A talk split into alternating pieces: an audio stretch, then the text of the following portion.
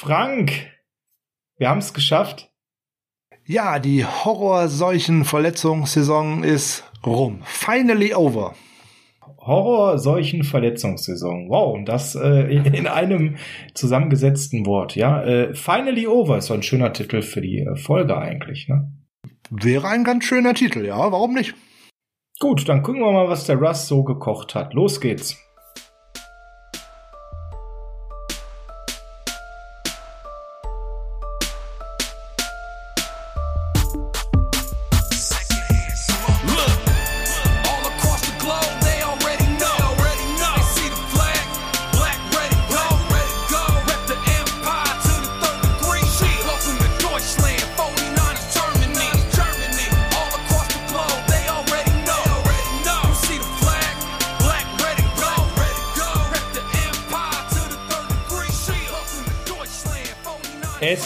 Der 5.1.2021. Es ist Dienstags und Dienstags ist Niners Huddle Zeit. Wir begrüßen ganz herzlich zum Niners Huddle, dem Podcast der 49ers Germany, dem schönsten, tollsten, größten und familienfreundlichsten Fanclub der San Francisco 49ers im deutschsprachigen Raum.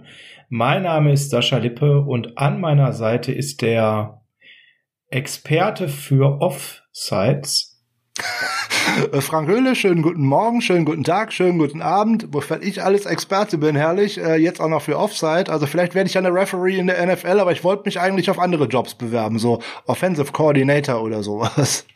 Ja, da soll es auch Möglichkeiten geben. Da wird, glaube ich, in Kansas City was frei demnächst. Da sind die Spieler nicht so schlecht, mit denen man zusammenarbeitet.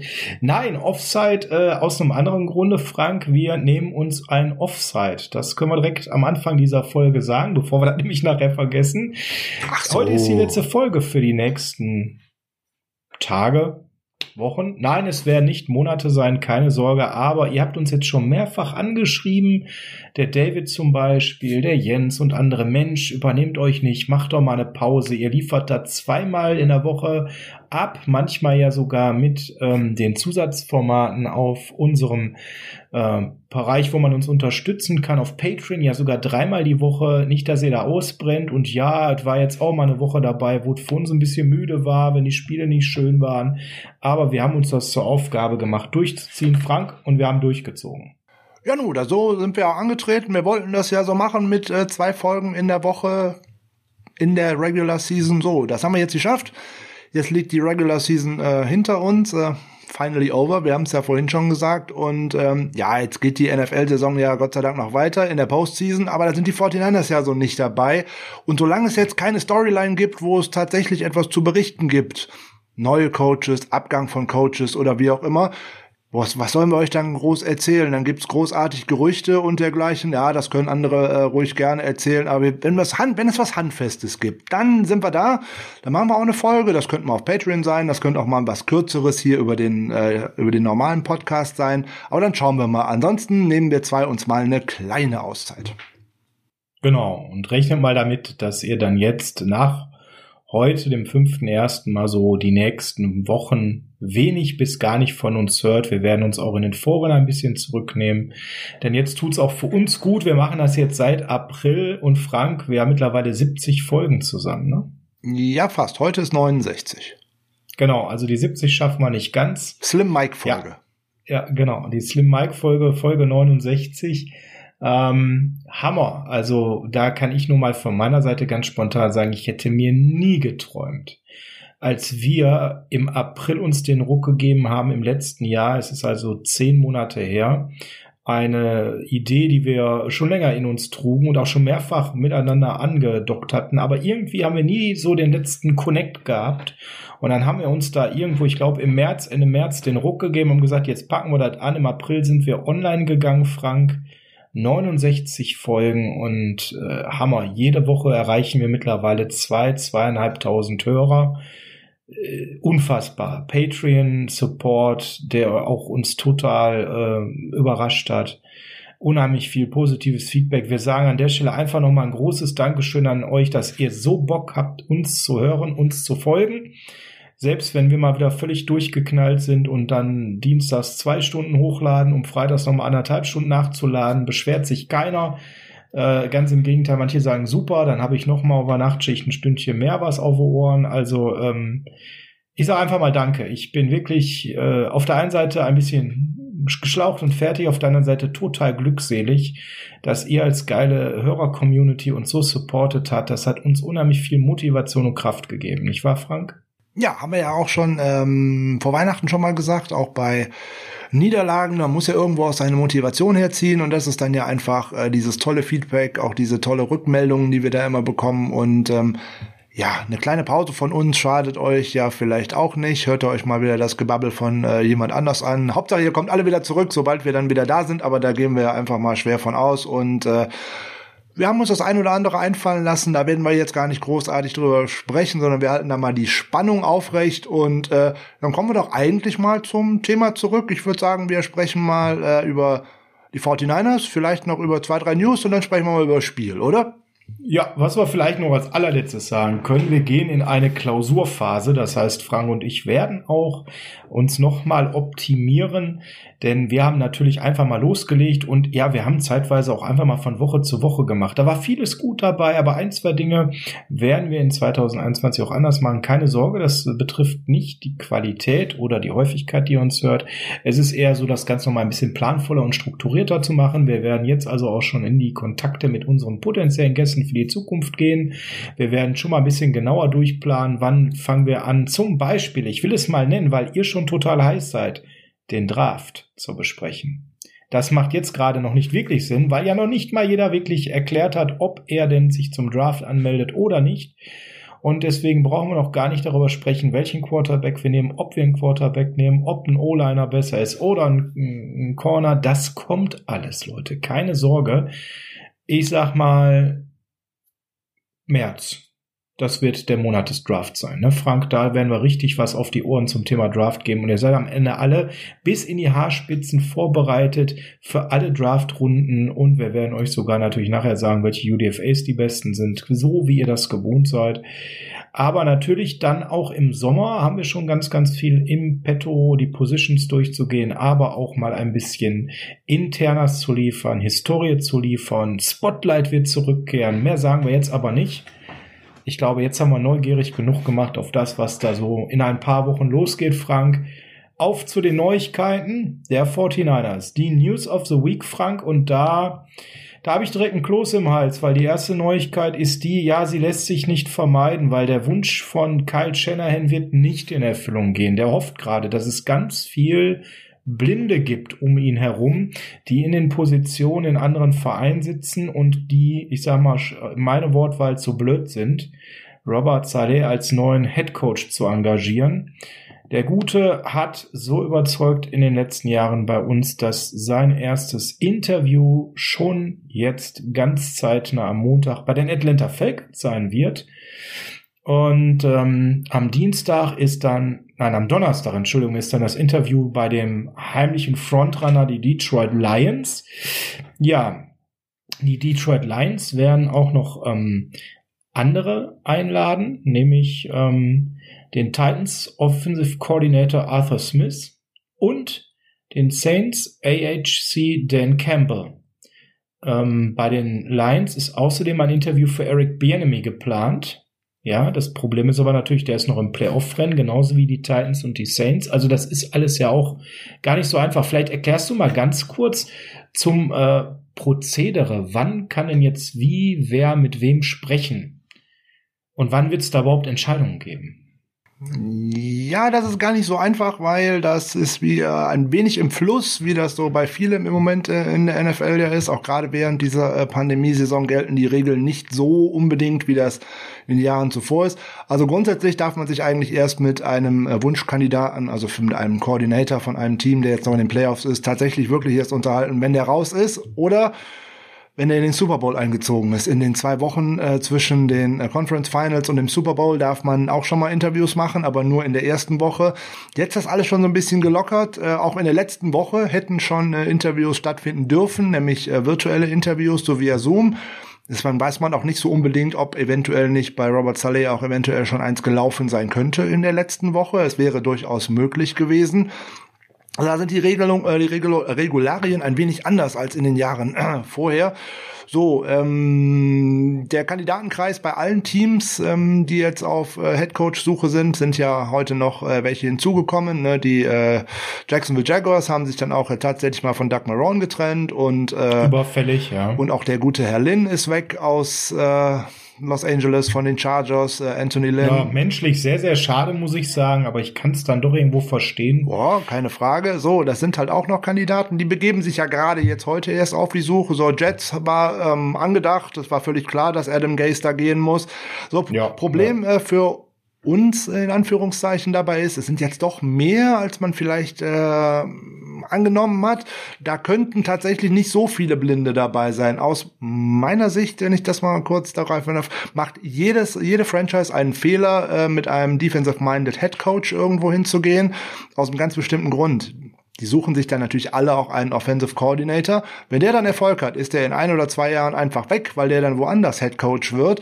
Deswegen empfiehlt es sich aus meiner persönlichen Sicht eigentlich mit einem Offensive-minded Head Coach äh, hinzugehen und sich einen Defensive Coordinator an die Seite zu holen. Aber das ist nur meine persönliche Sichtweise.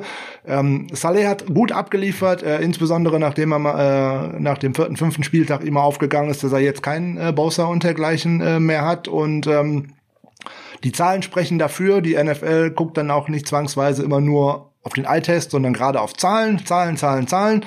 Die sind dann oftmals wichtiger als das, was tatsächlich auf dem Platz äh, stattgefunden hat. Und äh, ja, es gibt ganz viele Kandidaten, die jetzt gerade äh, unterwegs sind, die überall genannt werden. Und äh, Eric Bianemi dürfte überall mit auf der Liste stehen. Und deswegen wird das an vielen Stellen höchstwahrscheinlich länger dauern, insbesondere bei den Teams, ähm, wo man dann denkt, die bräuchten eigentlich auch einen Offensiv Coach, äh, so bei den Chargers zum Beispiel. Ja. Gerade die haben schon, ja, genau. die haben schon ihren jungen Quarterback. Da würde ich jetzt davon ausgehen, die brauchen einen, der den weiterentwickeln möchte. Ja, da liegt halt ein offensive-minded Coach auf der Hand einfach, ne? Ja. Weil da im Endeffekt ja ähm, die Defense schon eine gewisse Baseline mit sich bringt. Da braucht man einen guten Defensive Coordinator, der das einfach hebt. Aber im Offensiven, da liegt es im Ich sehe es auch ähnlich bei den Falcons zum Beispiel. Ja, ähm, auch da ein offensive-minded Coordinator äh, als Head Coach zu nehmen.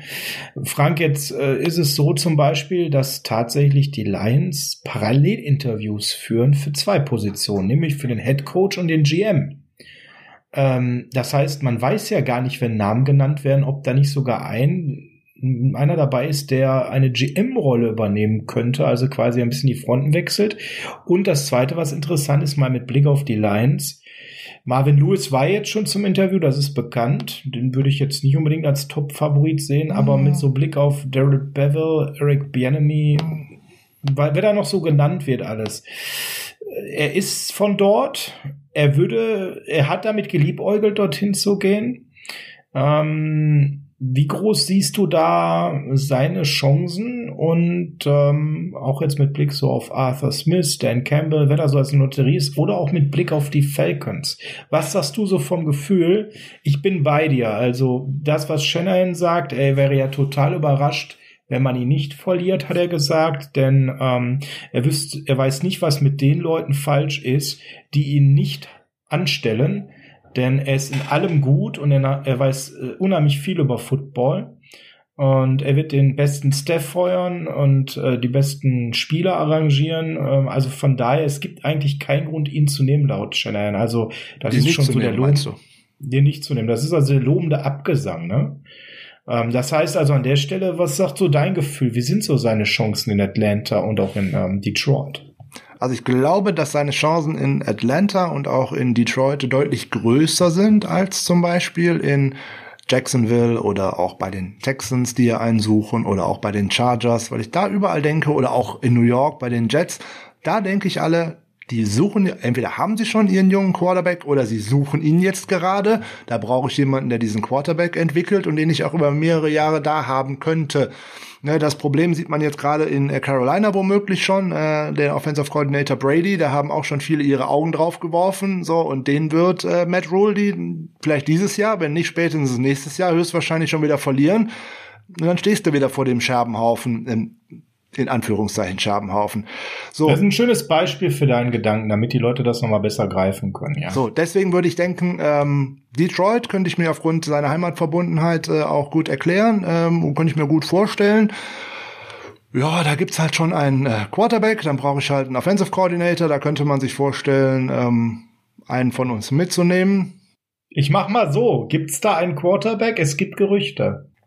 Aktuell gibt's da einen, ja, Gerüchte gibt's über alles, aber der ist ja unter Vertrag. Wenn ich jetzt jeden Vertrag in der NFL unter äh, Generalverdacht stelle, dann wird das eine verdammt lange Folge. Also die Wahrscheinlichkeit. Ja, das wollen wir nicht, keine Sorge. Keine verdammt lange Folge heute die Wahrscheinlichkeit, dass äh, Matthew Stafford in der nächsten Saison ähm, weiterhin der Quarterback der Detroit Lions ist, scheint mir größer zu sein als bei vielen anderen Franchises. So in, ähm, in Atlanta könnte man natürlich auch sagen, hey, ähm, wir haben zwar noch den guten Matt Ryan da, aber wir haben jetzt auch eine ganz gute Draft-Position. Vielleicht holen wir jetzt mm. auch schon den mhm. Nachfolger, auch direkt in der ersten Runde. Könnte alles sein. Möglich. Ähm, was im Endeffekt für Robert Saleh auf jeden Fall wichtig sein dürfte, wäre, hat das neue Team Capspace, wo er hingeht, weil er wird sicherlich auch gerne den ein oder anderen ah. Spieler mitnehmen wollen, gerade auch Free Agents von den 49ers, weil er braucht Spieler, die seine Mentalität auf dem Platz umsetzen können. Er braucht Spieler, die das schon kennen, wie er denn so ein Team mitreißt. Sozusagen, du brauchst verlängerte Arme auf dem Spielfeld. Hat man so ein Jason Verrett oder so ein Quon Williams. Äh, oh, das kann auch ein Akella Witherspoon sein, das könnte ein Solomon Thomas sein, wie auch immer. Du musst ja schauen, was ist verfügbar, was kannst du mitnehmen. Das könnte ein Richard Sherman sein. Alles, was äh, da irgendwie geht, weiß man nicht. Es könnte ein Jakiski Tat sein, auf den er auch unglaublich steht jede Menge Möglichkeiten. Ist halt so die Frage, kann sich das aufnehmende Team das leisten, da so mitzubieten? Da wären so Jacksonville Jaguars natürlich weit vorne, weil die sind bei prognostiziertem Cap Space von über 80 Millionen. So, aber danach wird das schon eng. Dann hast du zwar da die New York Jets, aber da glaube ich halt nicht, dass er da unterkommen wird. Und dann wird's schon dunkel, ähm, weil selbst bei dieser Prognose für nächste Saison aktuelles Zahlenmaterial da liegen auch so Teams, die jetzt gerade so einen Headcoach suchen wie die Falcons, mal so eben schon mit schlappen 25 Millionen unter dem prognostizierten Cap Space mit gerade mal 31 Spielern unter Vertrag. Ähm, wir sagen immer, die 49ers haben wenig Cap Space für nächste Saison. Bei diesem prognostizierten jetzt gerade liegen die 49ers immerhin noch auf Platz 9. Also muss man schauen. Mhm. Wie ist da die Lage bei Detroit? Die Lage bei Detroit. Ja, Detroit liegt auf 19 mit 10. Mit 41 mhm. Spielern under contract. Also mal abwarten. Wenig Gestaltungsmöglichkeiten und ich sage mal, von der Lebensqualität würde das ja auch bei Detroit nicht so sein, dass sie sich da nach vorne schieben, sondern da lebt man dann lieber eher in Los Angeles oder Atlanta als äh, in Detroit, was ja eher so ein Pflegefall momentan geografisch ist. Würde ich jetzt nicht unbedingt so unterstreichen, wenn du da herkommst und dich da auch wohlgefühlt gefühlt hast, dann ist das was. Äh, das schon, aber ist ja eine der amerikanischen Städte mit dem meisten Nachholbedarf, leider. Oh. Gut. Ja, ist ja nun mal so, große strukturelle Probleme, aber ist natürlich, jetzt gehen wir zu tief. Der ähm, wohnt ja nicht neben den demnächst geschlossenen Fortwerken oder dergleichen. Der wohnt irgendwo außerhalb in einem Nobelvorort. Also ich glaube nicht, ja. dass das im Endeffekt eine äh, Rolle spielt. Da wird Perspektive eine Rolle spielen, da wird natürlich eine Rolle spielen, wie das um einem herum ist. Hat man eventuell ein Mitspracherecht, wie das äh, Kyle Shanahan damals auch hatte. Wer wird denn GM? Ist da ein GM? Kommt da ein neuer GM hin? Und äh, hat man da schon irgendwelche Verbindungen? Verbindungen. Na, darauf wird's hinauslaufen. Jetzt die Carolina Panthers ist ja vielleicht eine schöne Überleitung, um von Robert Saleh einmal wegzukommen. Haben ja bei den 49ers auch angefragt, die suchen einen GM mhm. und die ja, ja. Ähm, laden Adam Peters ein. Und der wird wahrscheinlich noch bei der einen oder anderen Franchise eine ein Interview bekommen. Wer ja, sich jetzt fragt, ja. wer das ist, das ist die rechte das Hand Das wäre mal ganz John wichtig, weil Ian Rappaport hat ja das vermeldet. Jetzt muss man dazu sagen, die Carolina Panthers äh, haben gerade so einige Gespräche am Laufen. Nick Casario von den Patriots ist da im Gespräch. Der Name fällt ja immer.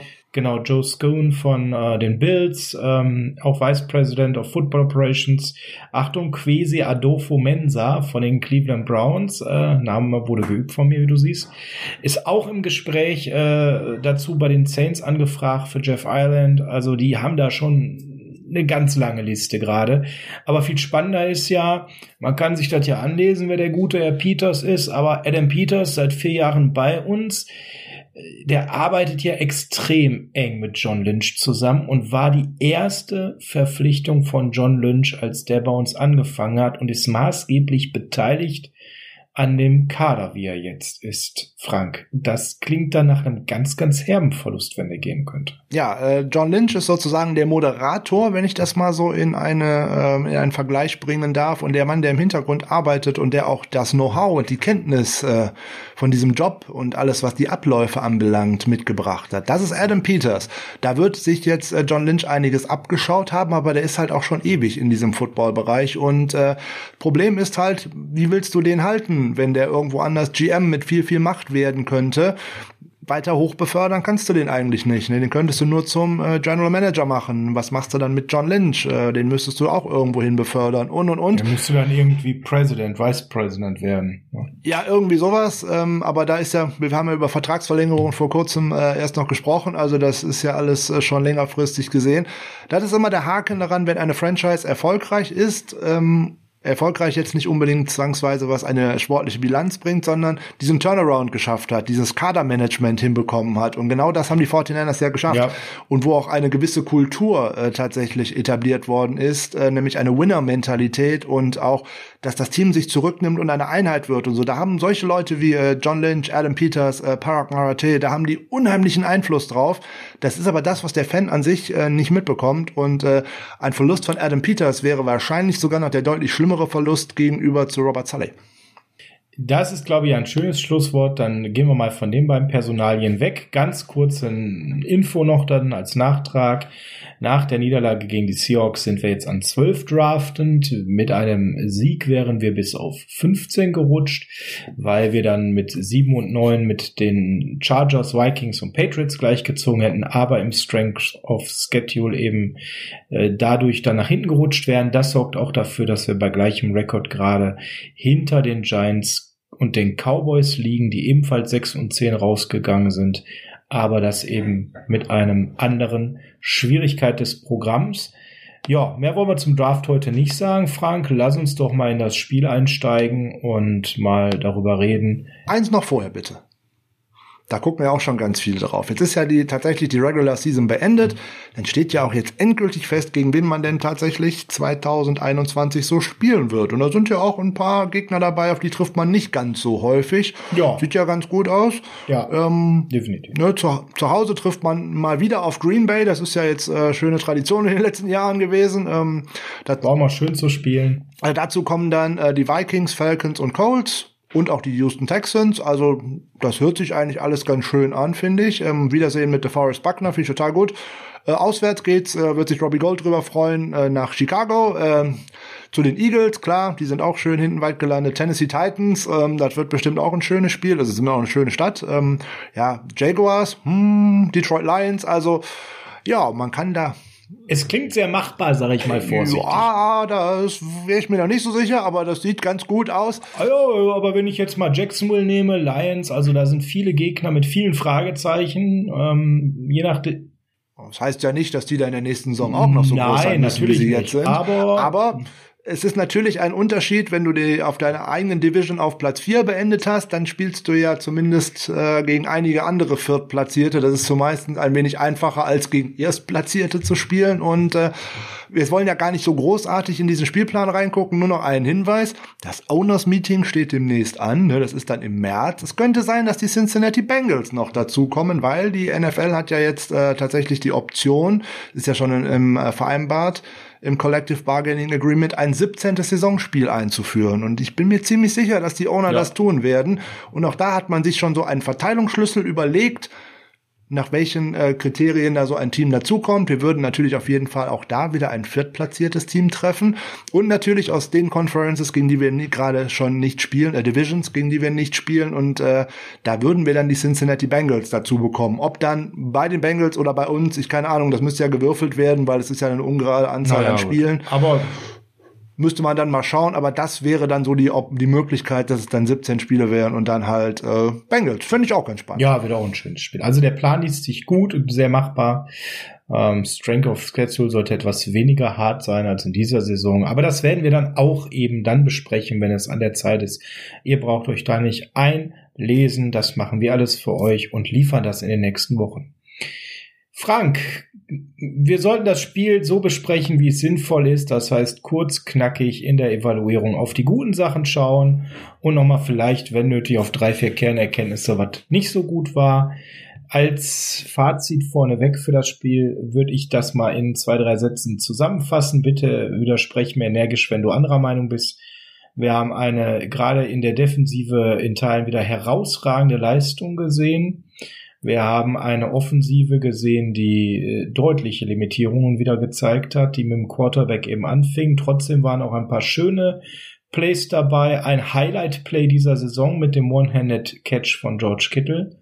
Ähm, wow.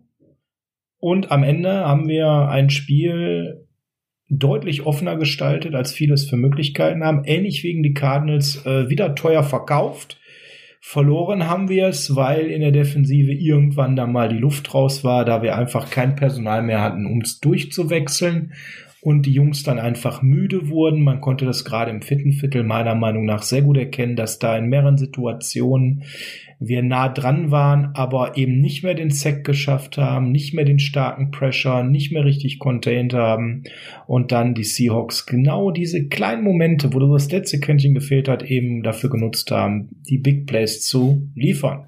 Ja, gebe ich dir in äh, vielen Dingen recht, die du gerade gesagt hast. Im Endeffekt kann man es vielleicht so zusammenfassen, die Saison 2020 endet so wie die Saison 2019. Du gehst mit zehn Punkten Vorsprung äh, ins vierte Viertel und du verlierst ein Spiel.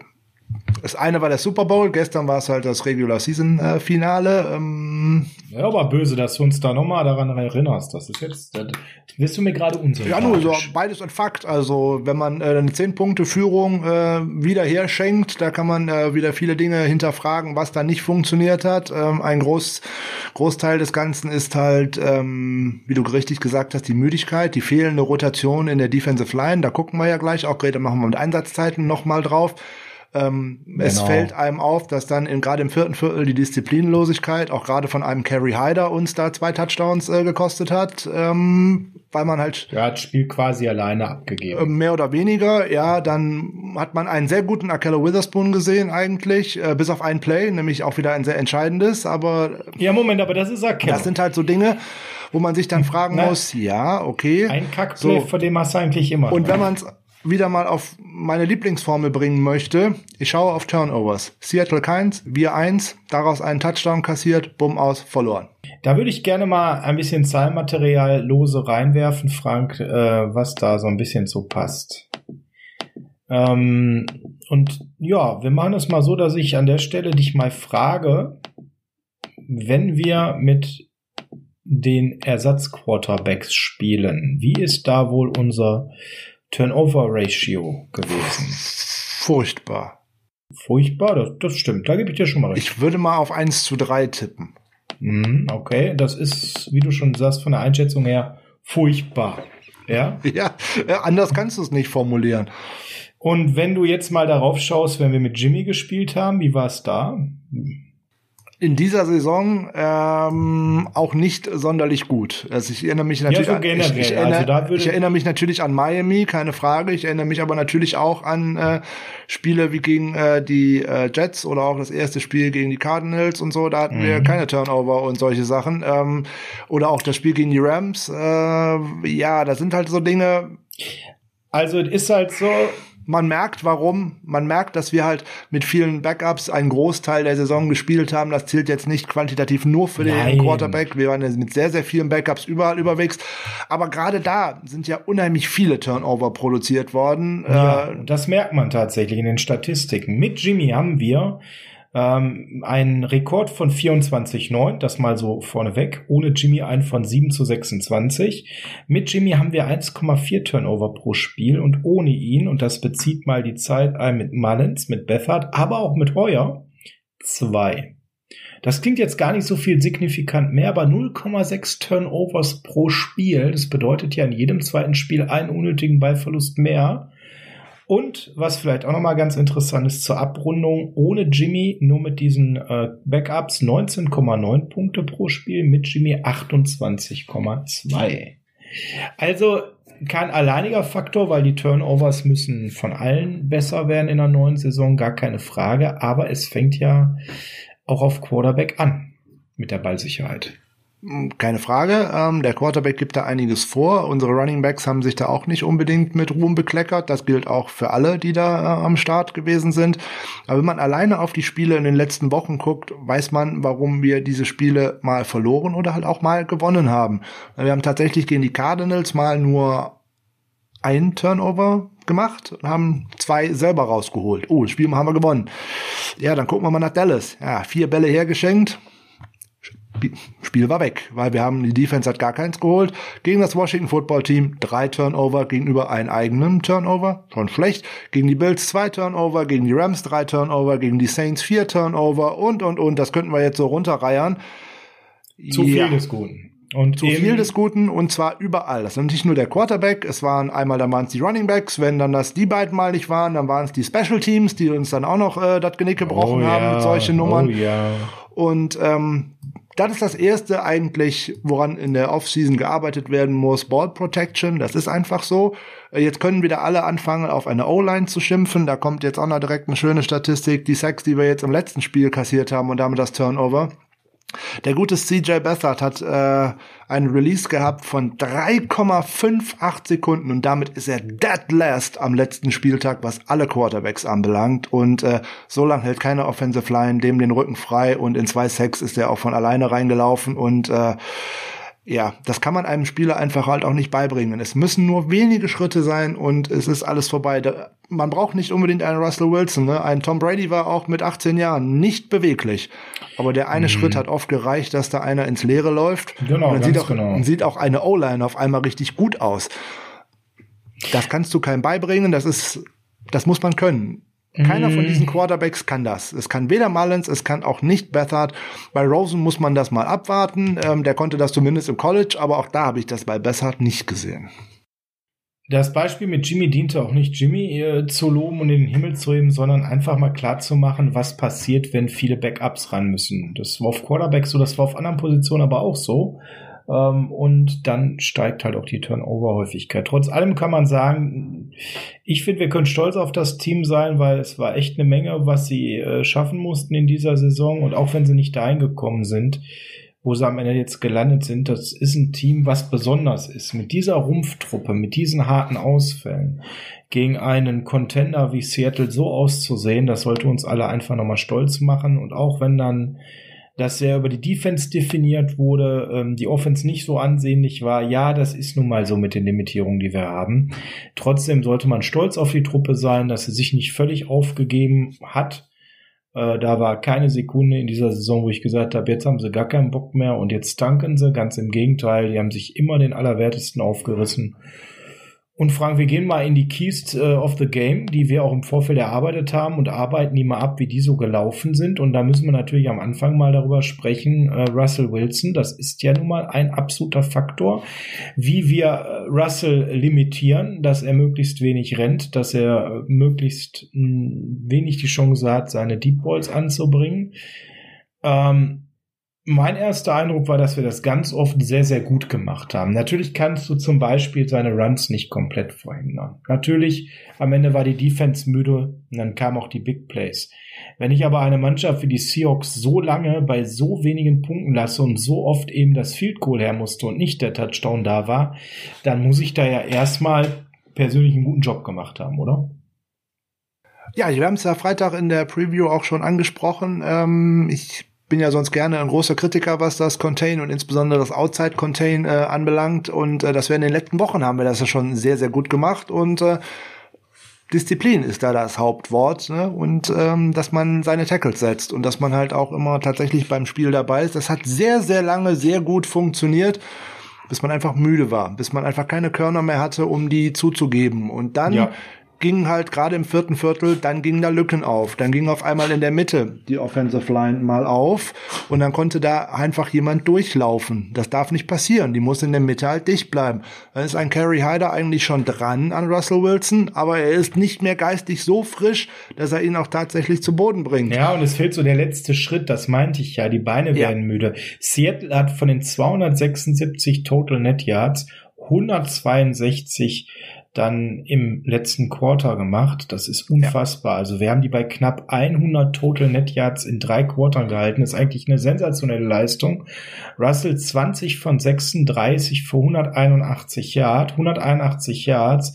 Das ist der zweitniedrigste Output in dieser Saison für ihn gewesen. Und er hat nur 30 Yards erlaufen. Also an der Stelle, wenn ich das beurteilen sollte und ich nehme mal die äh, nicht so glückliche Crunch-Time aufgrund von Müdigkeit weg, würde ich sagen, eine sensationelle Defensivleistung, angefangen beim Koordinator und bei jedem, der im Team das ausgeführt hat. Ja, mit einem Gegenpunkt. Ein einziger Gegenpunkt, der ist mir nach drei Minuten schon klar geworden. Ähm, Tyler Lockett. Wir hatten in keiner Minute dieses ganzen Spiels Kontrolle über Tyler Lockett. Ja, ich bin ja nur bei Russell. Ja, ja. Ähm, grundsätzlich. Russell haben wir super limitiert. Klar gehören die Receiver dazu, dann würde ich aber gerne erstmal mit dem Positiven weitermachen, bevor wir zu Tyler Lockett kommen. Auch wie wir DK Metcalf kontrolliert haben und es kam ja doch ein bisschen anders, als wir beides erwartet hatten. Äh, hervorragend, weil ich habe auch durchaus mal Metcalf gegen Verrett gesehen, aber eben auch gegen Witherspoon. Muss Witherspoon da so rumhampeln vor Metcalf nach dem Play und ihn so provozieren? Mm, ja gut, das kann man grundsätzlich in Frage stellen, ob ein Spieler das machen muss oder nicht. Ähm, wer sich ich fand so ein bisschen drüber, ne? Also er ist jetzt nicht der Lockdown der Shutdown Corner aller Jason Verrett, der die ganze Saison geil gespielt hat, sondern er war auch mal raus, ganz raus.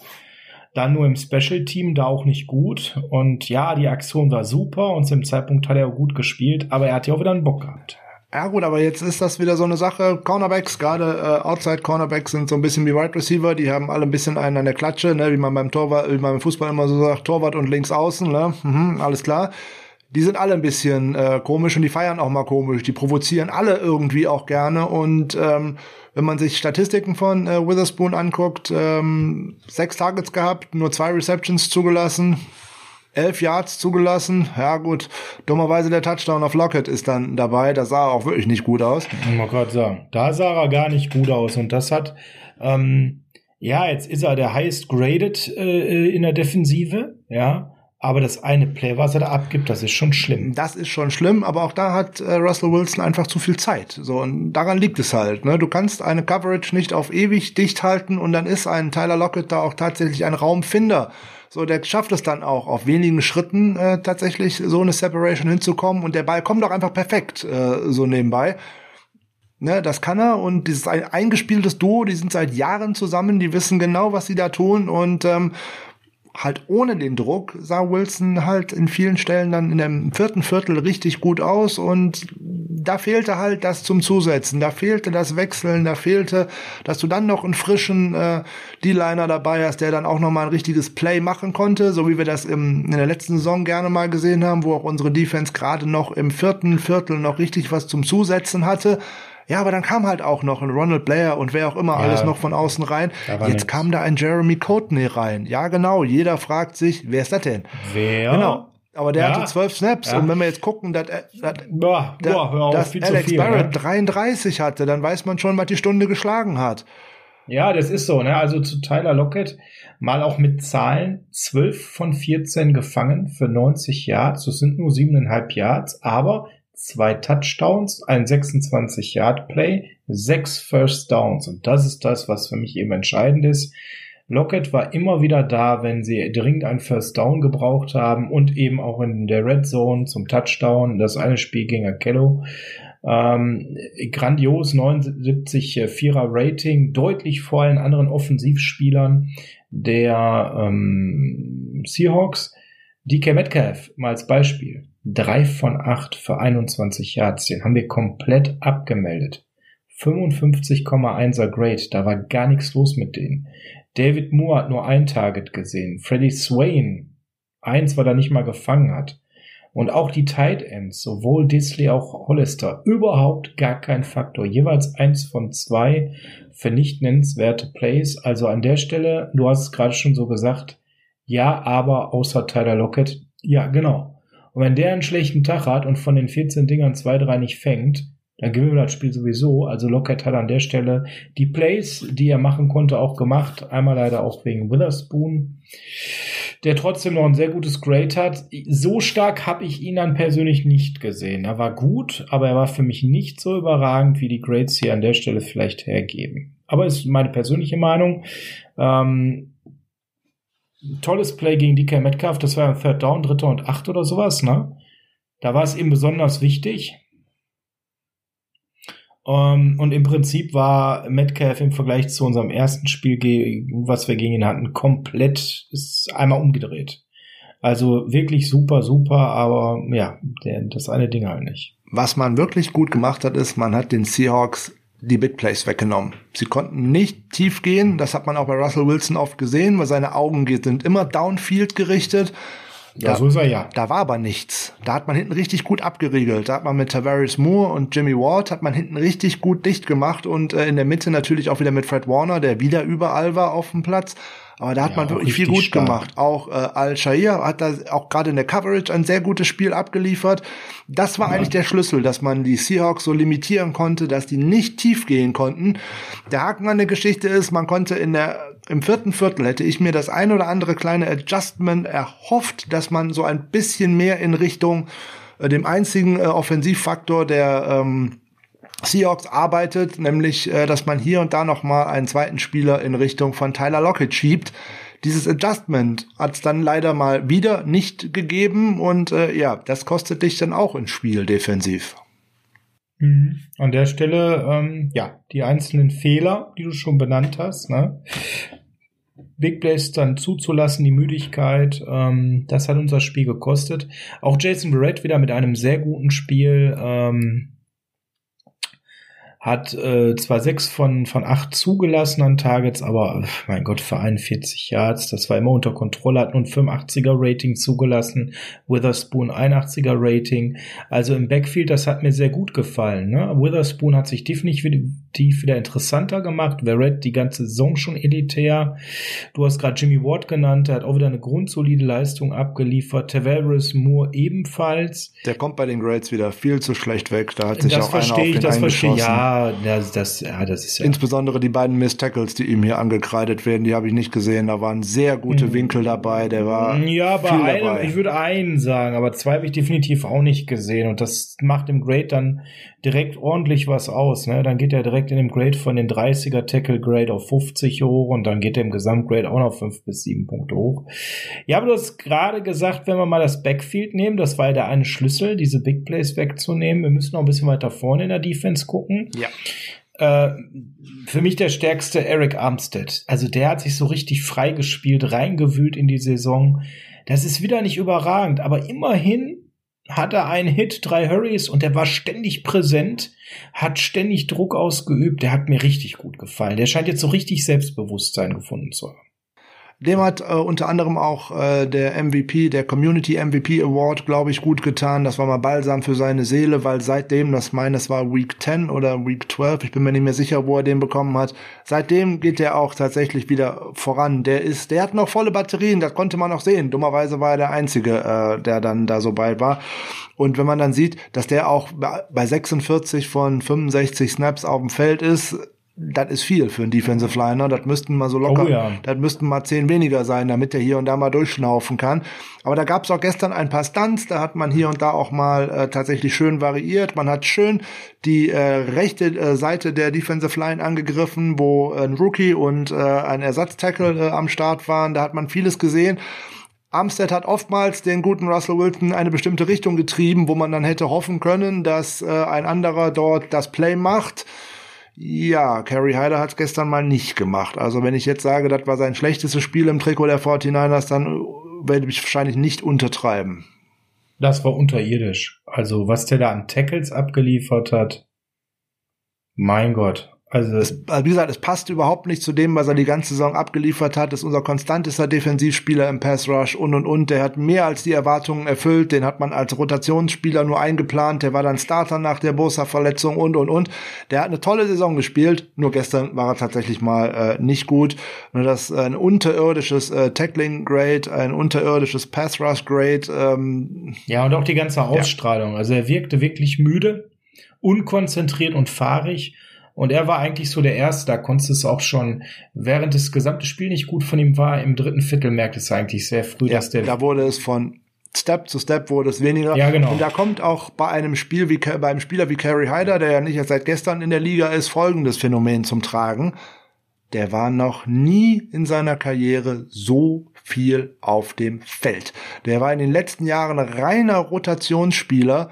Der hat keine Körner mehr. Der ist das nicht gewohnt, über 16 Spiele zu starten und äh, in zwei Drittel oder noch mehr der Snaps auf dem Feld zu stehen, sondern der ist eine viel, viel kleinere Rolle gewohnt, nämlich eigentlich so eine Ronald Blair Rolle. Der war einfach platt obwohl er kein Rookie ist oder dergleichen, aber der war platt, der konnte da einfach nicht mehr äh, zulegen gestern und genau das hätte man im vierten Viertel noch gebraucht, um den Sack zuzumachen. Ja, stell mal vor, da wären wir jetzt ein bisschen besser aufgestellt gewesen, dann kommt da so irgendwann im dritten Viertel in der Rotation so ein Carry Hyder mehr zum Einsatz, topfit. Ne, genau so wär's ohne die Verletzungen. Ja, wer ist uns noch aufgefallen? Wir bleiben mal beim Positiven. Du bist ja schon wieder ins Negative abgedrückt, gedr gedriftet.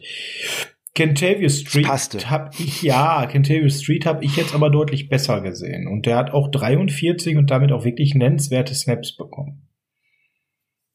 Hat mir gefallen, ist eher ein solides Spiel gewesen, ja, ähm, hat aber auch einen, einen Sack gelandet, von daher, ähm, Ja, aber der ist, er ist halt ein Problem, weil du nicht weißt, auf welche Position willst du den packen. Er ist einfach zu leicht für einen Nose-Tackle und er kann aber auch trotzdem keine äh, Three-Technik spielen. Da Ja, ist er ja, nicht beweglich ja, genug für. Wo packe ich den hin? Das ist das Problem. Er ist definitiv kein Pass-Rusher über außen, dafür ist er zu langsam. Also der ist eigentlich ein Spieler, der in unser 4-3-System nicht reinpa- reinpasst, der eigentlich eher in ein 3-4 reinpasst, weil dafür als End was wir nun mal nicht spielen. Das ist nun mal so. Dafür wäre er gut. Das ist äh, übrigens noch eine schöne kleine Überleitung ähm, zu dem eventuellen Robert Saleh-Abgang. Auch da muss man gucken, was dann eventuell als neuer Koordinator kommt. Und was der spielen lassen will. Na, wenn der eine 3-4 spielen lassen will, dann haben wir ein riesiges Problem, weil das auch Nick Bosa nicht kann. Damit schließt sich das ja eigentlich schon aus. Du hast gerade schon Alex ja. Barrett erwähnt, 33 und damit viel zu viele Snaps. Trotzdem war der recht solide. Der hat sich so ein bisschen äh, äh, rehabilitiert bei uns beiden. Hat immerhin drei Hurries produziert, ein sauberes Tackling hingelegt, alles nicht spektakulär, aber er hat auch nicht viel Schaden zugelassen. Er hat auch nicht viel Schaden zugelassen. Also der bewirbt sich auf jeden Fall mal darum, im Off-Season-Programm um einen 53er Roster-Spot kämpfen zu dürfen nächstes Jahr. Ja, mal so als Rotationsspieler, wenn alle anderen fit sind, kann ich mir den mittlerweile vorstellen. Also nachdem der ja eher so die Witzfigur war, er rehabilitiert sich ja aber auf dem allerletzten Meter in der Zielgeraden. Ähm, wenn wir mal so ein bisschen reingucken in die Evaluierung, Demetrius Flanagan Fowles hat auch viel gespielt. Aber Ähm, recht unauffällig. Ja, und hat einen richtig bösen Mist-Tackle gehabt. Ja, ja. Und da habe ich definitiv Technikprobleme gesehen. Der hat ein ähnliches Problem wie ähm, Aziz Al-Shair, aus dem einfachen Grund, die sind zu wenig auf dem Feld. Mhm. Da wird einfach das Problem sein, auch im, wir haben ja am Freitag schon mal drüber gesprochen mit dem Tackling, im Training macht man das nicht so wirklich und so häufig und wenn du dann den Spielrhythmus nicht hast, dann siehst du hier auch da einfach schlecht aus. Al-Shair sah da äh, gestern deutlich besser aus, der hat aber Ja, auch in der letzten besser. und in der vorletzten Woche jeweils schon Spielzeit bekommen und da kommt so ein Schritt für Schritt, du siehst da so eine Entwicklung, du siehst so Stufen, Ah, dass du man meinst, dann dass so das Rusty weggeht, ja? also Rusty geht weg und die kriegen auch wieder das Gefühl dazu, wie man zum Tackling gehen muss. Dass ein Aziz Al-Shair das kann, da muss sich jeder mal das College-Tape anschauen. Der hat in seiner Zeit am College äh, über 400 Tackle und dergleichen abgeliefert. Also das war eine Tackling-Maschine, ein richtiges Tackling-Monster und zwar auch ein gutes Tackling-Monster. Das hat er jetzt auch wieder gezeigt. Also er war der beste, äh, mit, mit Fred Warner, der beste Tackling-Spieler in diesem Spiel bei uns. Das kann der. So, der hat sich im äh, Coverage tatsächlich sogar verbessert. Also da finde ich, da kommt er hier echt schlecht weg. Ähm, der sah gar nicht so schlecht aus dabei. Im Gegenteil, der arbeitet da an sich und da freue ich mich drauf, dass der in der Offseason da hoffentlich mehr äh, Zeit auf dem Feld äh, sehen kann, dass auch die Coaches mit ihm arbeiten können, weil da sehe ich eine Fortentwicklung und von daher bin ich da als äh, Backup mit ihm äh, doch echt zufrieden und äh, da sehe ich eine Weiterentwicklung. Das gefällt mir gut. Da möchte ich deutlich lieber ihn nächste Saison weiter bei uns sehen als so einen Joe Walker oder irgendwie sowas, was da im Raum stehen könnte. Oh, jetzt kommen wir nicht mit Schimpfworten. Der spielt ja Gott sei Dank nicht. Fred Warner brauchen wir wieder nur das Löcksken dran machen, wie jede Woche. Ast rein unterwegs, der Junge. In Coverage kommt er mir ein bisschen schlecht weg. Ja, er hat drei von drei abgegeben. Und mein Gott, war jetzt auch. Er beendet übrigens die Saison als am höchsten gegradeter Off-Ball-Linebacker bei PFF. Ja, Punkt. Ne? Nicht so schlecht. Nee, das ist. Äh Schade, dass in so einer Schweinesaison er so elitär spielt. Ne? Es wäre ja schön, wenn er in einer Supersaison mit Super Bowl-Sieg elitär spielt. Dann eben nächste Saison. Muss er nochmal die Leistung liefern. Er hat ja gesagt, er kommt noch zehnmal besser wieder. Ja, das freut uns sehr. Ähm, über wen wir noch nicht gesprochen haben, äh, zum Thema Evaluierung. Darian Daniels. 23 Snaps hat er gespielt. Äh, ja, jeden davon habe ich gefühlt der wirkte oft so ein bisschen lost. Ja, ist ganz schwer. Ne? Da hat ähm, im Endeffekt jetzt ganz, ganz viele Spiele einfach nur zugesehen, war dann halt ganz, ganz viele Spiele auf der Practice Squad, hat jetzt die letzten, in den letzten beiden Spielen erstmal überhaupt Einsatzzeit bekommen. Ähm, die würde ich nicht überbewerten. Der soll da gerade ein bisschen Erfahrung sammeln. Der musste da jetzt leider so viel spielen, weil es war kein anderer mehr da. Und ähm, den nimmt man schön mit, bitte ins Off-Season-Programm. Der könnte nämlich zur Not, weil er auch äh, das gewisse Gewicht mitbringt, auch Nose-Tackle spielen. Und äh, ja, das stimmt, ja. Da müsste man halt mal schauen. Ähm, der ist halt auch ein bisschen rusty, wie gesagt, ne, 16 Wochen oder 15 Wochen vorher nicht gespielt, nur zugeschaut und ähm, auch nicht aktiv gewesen an Spieltagen. Ich hatte den Eindruck, das ist halt alles so ein bisschen zu schnell für ihn. Ne? Also da ja, habe ich äh, vor allem im Kopf das Rusty gemerkt. Ne? Also ja. man merkte wirklich, das Spiel ist zu schnell für ihn. Ne? Das könnte tatsächlich auch eine Erklärung sein und der muss halt lernen. So, das könnte der nächste äh, Kevin Givens werden, wo man auch jetzt von Saison zu Saison einfach eine klare Steigerung sieht. Und da hat das auch so angefangen, dass der in den letzten Spielen ein bisschen Einsatzzeit bekommen hatte am Ende der Saison dann ein volles Off-Season-Programm mitmachen kann und auch äh, Daniels ist ja nur auch ein Rookie, auch wenn es jetzt ein undrafted Rookie gewesen ist, aber auch der hat eine lange College-Saison äh, mitgemacht, auch der hat sich auf eine Combine vorbereitet oder auf Pro Days und der ist dann in ein Off-Season-Programm gekommen, was es nicht gegeben hat, was ihm dann auch gefehlt hat und, und, und. Rookie Wall, der kommt im Endeffekt dann zu einem Einsatz, wenn die Saison eigentlich schon vorbei ist. Und äh, der hätte am Saisonanfang wahrscheinlich anders ausgesehen, weil der da fitter gewesen wäre. Wahrscheinlich. Abrundend bei den Defensivspielern müssen wir jetzt nochmal einen lobend erwähnen, den wir bisher nicht ganz so oft lobend erwähnt haben. Der hatte einen Sack und der hatte ein paar gute, auffällige Plays. Der war ein guter Run-Defender und der Rest war solide. Dante Johnson, was ist denn da passiert? Der sieht ja aus wie ein NFL-Footballer. Ja, Dante Johnson. Schöner Sack gestern, keine Frage. Äh, war mal recht auffällig. Ähm, der konnte im Slot gestern gar nicht so viel äh, kaputt machen, äh, wie er es sonst dann gerne outside äh, tut. Ähm, da sind ja noch ein paar Spieler um ihn rum und äh, der hat gestern eine ganz gute äh, Leistung abgeliefert. Ich habe ja auch schon vor zwei oder drei Wochen gesagt, den kann man gerne zurückbringen als einen Backup. Mit dem darf ich nicht planen, dass der starten soll. Der ist ein guter Spieler, um hier und da mal reinzukommen. Das ist ein guter Spieler, um den in den äh, Special Teams zu bringen. Ich darf nur nicht darüber nachdenken, dass der tatsächlich mal starten sollte als Outside Cornerback, weil dann wirst du einfach über diese Seite geschlagen. Dann wird's böse. Dann wird's böse. Genau. Ja, aber so als Ergänzung in der Rotation scheint er sich doch auf einem gewissen Level freizuspielen. Und ein guter Special Teamer. Von daher. Ja, ja, da hat er Value, gar keine Frage. Und mir, in der Rolle, wie wir ihn gestern gesehen haben, so würde er mir gefallen. Wenn er das immer abrufen könnte, wäre das schön, ja. Dann würde ich ihn auch gerne öfter sehen. Gehen wir doch mal auf die andere Seite des Balles, dann sind wir mit der Defensive soweit durch. Ja, ich will mal nicht mit dem Quarterback anfangen. Ich will mal mit dem anf Mann anfangen, der sein Spiel in der Saison hatte und der danach geäußert hat, dass er es lieben würde, bei den 49ers zu bleiben. Das Kennwort ist Bling Bling. Bling Bling Kendrick Bourne. Bling Bling Kendrick Bourne. Da muss Herr Frank ganz tief durchatmen. Ja, Okay, er hat gestern, äh, fangen wir fang ich mal so rum an. Er hat gestern tatsächlich mal äh, fünf von sechs Targets gefangen. Sehr schön. 76 Yards ja. rausgekommen. Sehr schön. 15,2 pro Reception. Sehr schön. Ähm, ja, aber das ist ganz schön viel Positives zu Kendrick Bourne aus deinem Mund in dieser Saison. Das hatten wir so noch ja, nicht. vollkommen richtig. Genießen wir es. Und warum ne? es ihm gefallen würde, zurückzukommen, äh, kann ich auch direkt äh, abhandeln. Ja, wer sich dann Saison äh, an äh, Statchat anschaut und der schaut, wie viele Drops und dergleichen es da gegeben hat, dann ist dann auch keine Bewerbung, um irgendwo anders einen großartigen Vertrag einzuräumen. Ähm, natürlich würde er es lieben, zurückzukommen.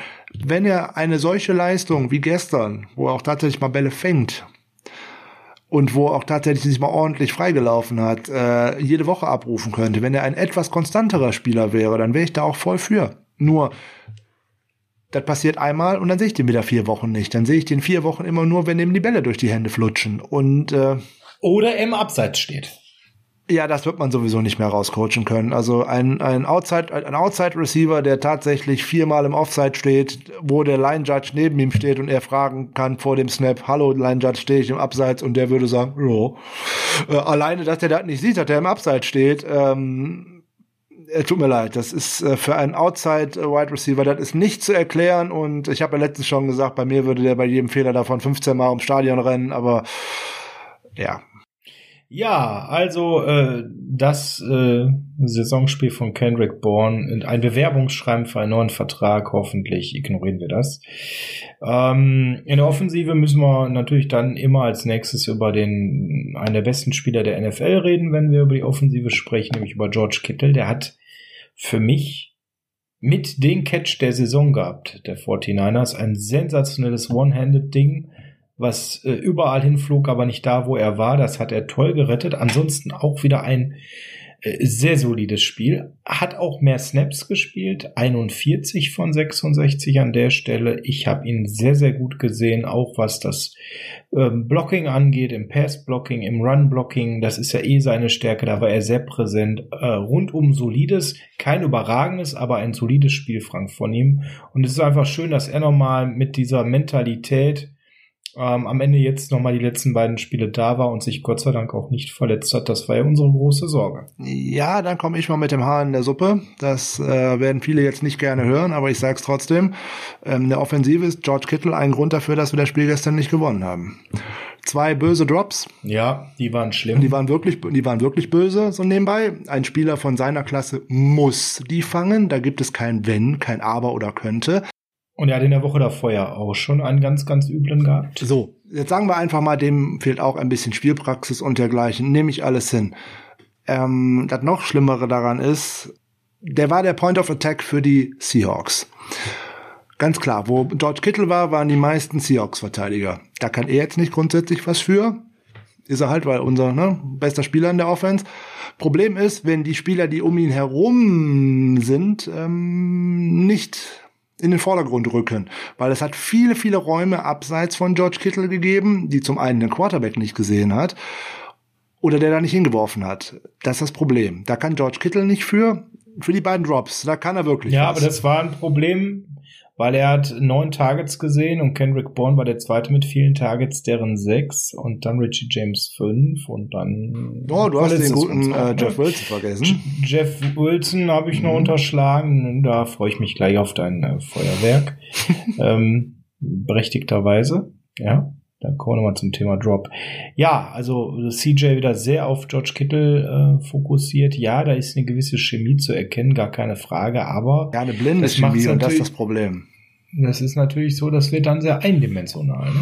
Es wird nicht nur eindimensional, ich kann mich total freuen über diesen One-Handed Catch und dergleichen. Den Ball hätte Bethard niemals werfen dürfen. Das war einfach nur Glück, dass das keine Interception geworden ist. Da haben nur Millimeter gefehlt hm, dass er in zwei anderen Fällen, äh, gerade wo er auch einmal auf Kittel geworfen hat, äh, einen völlig freien Ross Rally übersieht. Da waren, glaube ich, im Umkreis von 20 Yards kein Spieler um den herum. Der stand an der 10-Yard-Linie völlig alleine. Touchdown. Äh, ohne Wenn und Aber. Es ist nur ein kleiner Blick auf die andere Seite und da war nix. Und das war mehrfach so, dass da Spieler frei waren, wo man dann einfach nicht hingeworfen hat. Nicht der Fehler von Kittel, ist der Fehler von dem äh, Quarterback, keine Frage. Ja, aber zu dem müssen wir dann jetzt eben auch kommen, weil ne, du kritisierst natürlich irgendwo Kittel, aber das ist ja auch eben dann Kittel, nicht Kittel interessiert Scheme bedingt. Das ist, Kittel, ja, er hat die Drops, das können wir so stehen lassen. Das war das war in der Suppe. Aber jetzt müssen wir mal über CJ sprechen. Der war under pressure. Das wissen wir von ihm wieder nicht gut, ja. Ähm, aber diesmal war er auch ohne Pressure deutlich weniger souverän als gegen die Cardinals und das war Schluss und ergreifend in ganz vielen Szenen einfach nix. Der Release hat auch vor allem zu lange gedauert. Ich habe es ja vorhin ja, schon mal gesagt. sehr lange an seinem ersten Read gehangen. Nur. Ja. Und das war äh, eben im Regelfall äh, Kittel. Und er hat mehrere andere, du hast jetzt gerade Dwelly äh, genannt. Äh, tatsächlich war auch Born einmal sehr frei und obwohl er so viele Targets gesehen hat, da hat er ein überfälliges Target nicht gesehen. Könnt ihr euch nachher noch mal im Coachfilm anschauen. Das ist, also ihr werdet euch die Haare ausraufen, sofern ihr noch welche habt. Er hat auch einmal Kittel übersehen in der Endzone, der da völlig frei war. Also man muss ganz klar sagen, mindestens zwei Touchdowns, wenn nicht sogar deren drei, hätte ein Quarterback, der nicht nur am First Street klebt, werfen müssen. Ja, insbesondere, weil da nirgendwo ein Seahawks-Defender gewesen wäre, der bei einem halbwegs akkuraten Pass hätte verhindern können, dass das jemand fängt. Ja, bei Duelli wie bei Kittel. Ja, also von daher, ja, CJ bringt ein paar Sachen mit, die der Nick Mullins nicht zeigen konnte. Ja, gar keine Frage. Eine gewisse Mobilität, so dass der auch mal ähm, rausrollen kann, so dass der auch mal laufen kann. Ja, das ist so. Ähm, auch eine andere Art von Ausstrahlung und Attitude. Aber er bringt halt eben auch viele Limitierungen mit sich, die ähnlich sind wie bei Nick Mullins und manchmal sogar noch schlimmer. Also er klebt noch länger am ersten Read. Und das ist bei Nick halt schon viel zu krass. So, was man jetzt bei beiden Spielen, äh, die er gestartet hat, dem armen CJ mal zugute halten muss, die zahlreichen Drops, die unsere Receiver da äh, geliefert haben. Ne? Gestern waren es auch vier, also zumindest mal protokollierte vier jetzt. Kann man jetzt auch wieder ein bisschen anders zählen. Ähm, ja. Auch im Spiel vorher waren es nicht weniger, da waren es, glaube ich, sogar sechs, wenn mich nicht alles täuscht. Also das sechs, war einfach ja. zu viel. So. Und wenn unsere Receiver diese Bälle einfach nicht fangen, ähm, Problem. Das ist, das ist ein Riesenproblem und das zieht sich da auch wieder Missed Opportunities, das zieht sich durch die ganze Saison. Ja, und wenn wir bei Drops sind, dann wunderschöne Überleitung sind wir bei Jeff Wilson Jr. Ja, im Running Game wieder unser bester Spieler, im Passing Game. Also wenn ich noch viele Haare auf dem Kopf hätte, würden mir die einfach ausfallen. Äh, Holzhände ist da überhaupt nicht, ist noch keine schöne Beschreibung. Jetzt kann, kann mir jeder wieder sagen, der hat doch einen Touchdown gefangen. Ja, hat er. Aber wer in der NFL spielt und von äh, sieben Targets nur drei fängt, also tut mir leid, Freunde, und das sind keine Bälle, die auf 60 Yards irgendwo nein, deep down gehen. Nein, nein, das sind Checkdown-Pässe. Wer die nicht fängt. Und zwei ganz üble Drops. Also es war, die waren wirklich furchtbar, alle beide. Jeff Wilson kommt auf jeden Fall zurück nächste Saison. Ja, der ist Restricted Free Agent, aber der kommt auf jeden Fall zurück und der muss, der muss in der Offseason daran arbeiten, dass er Bälle fängt, dass er kurze Bälle fängt. Da muss der sich verbessern, ohne Wenn und Aber. Da muss sich auch mal der Wide Receiver Coach Wes Welker den schnappen und da müssen die einfach mal Bälle auf Bälle auf Bälle auf den werfen, dass der einfach mal lernt, diese Dinger zu fangen. Mhm. Das sind ja keine tiefen Bälle. Der ist ja dann sogar frei. Der hat ja nicht mal einen Mann an sich dran der ihn dabei hindern könnte, sondern der steht da fünf, sechs Yards völlig frei und kann den Ball nicht fangen. Er hat viel mit Technik bei ihm zu tun, ne? Also Technik und Mindset einfach an der Stelle. das sieht, sind mentale Fehler. Ja, aber auch die Hände. Man, wenn, wenn du mal schaust, wie er die Hände hält, wenn der Ball kommt, also das ist auch nicht gut. Ne? Da kann er auch noch sehr an der Technik arbeiten, wie der Winkel der Hände ist und, und wie die Haltung der Hände ist. Ähm, muss er ein bisschen kippen. Ja? Und plus dann eben dieses zu sehr fokussiert darauf sein, schon zu laufen mit dem Ball. Das ist bei ihm offensichtlich das große mentale Problem. Ja. Das ist der mentale große Fehler, nämlich immer den zweiten Schritt vor dem ersten machen zu wollen. Fang doch bitte erstmal den Ball, weil dann habe ich auf jeden Fall schon mal fünf, sechs Yards, weil das sind ja meistens die Checkdown, Dropback-Pässe, die du irgendwo bekommst. Die nehme ich doch bitte erstmal. Und wenn ich danach noch schaffe, noch drei, vier, fünf, meinetwegen auch 25 dahinter zu machen, okay, aber das ist der zweite Schritt. Mach bitte zunächst den ersten, dann sind wir erstmal alle zufrieden. Das muss sein. Da kann er sich mit Raheem Mostert auch noch in eine Trainingsgruppe äh, begeben, weil ja. der kann da mit dem Bällefangen leider auch nicht so gut. Ähm, hm. nee. Und das ist gerade bei Shannon eigentlich schade, weil wir es gut gebrauchen könnten. Oder eben dann ja einen Jet, der dann deutlich äh, fitter wäre. Ja, CJ kommt in den Grades auch super weg. Da sind die Limitierungen eben auch nicht erfasst, die er da gezeigt hat. Das muss man mal ganz ehrlich sagen. Äh, bester Offensivspieler, das war er mitnichten ja, sondern er hat eben das Spiel wirklich schwer für die Offensive gemacht. Ähm, schauen wir noch mal auf die äh, letzten Spieler, die uns da fehlen. John Matthews hat 14 Snaps gesehen, das ist ja schon beängstigend genug als Nachricht. Ja, kein einziges Target. Ja, kein einziges Target, hat null Separation kreiert, hat sie im Run-Blocking Run ganz äh, ordentlich angestellt. Äh, das war dann aber auch. Hatte neun von 14 Snaps, wo er auf dem Feld war. Als Wide Receiver waren dann Laufspiele. Ähm, das heißt, er hatte sowieso nur fünf Pass-Plays, wo er hätte ein Target sehen können. Und da war er fünfmal völlig von der Coverage aufgefressen, hat keine Lücken gefunden. Er wirkt auch washed. An der Stelle muss ich ganz klar sagen überhaupt gar keine Dynamik zu erkennen mehr. Hat mir überhaupt nicht gefallen. Ähm, wer fehlt uns noch? Ach, dein Liebling. Da hätte ich übrigens noch einen Hinweis.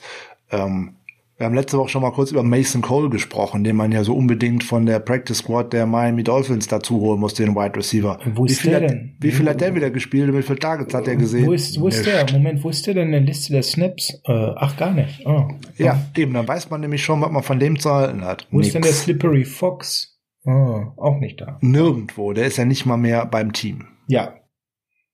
Aber dafür lässt man jetzt einen Mann wie John Matthews spielen, der dann auch keine Targets sieht. Oder einer deiner Lieblinge, der River.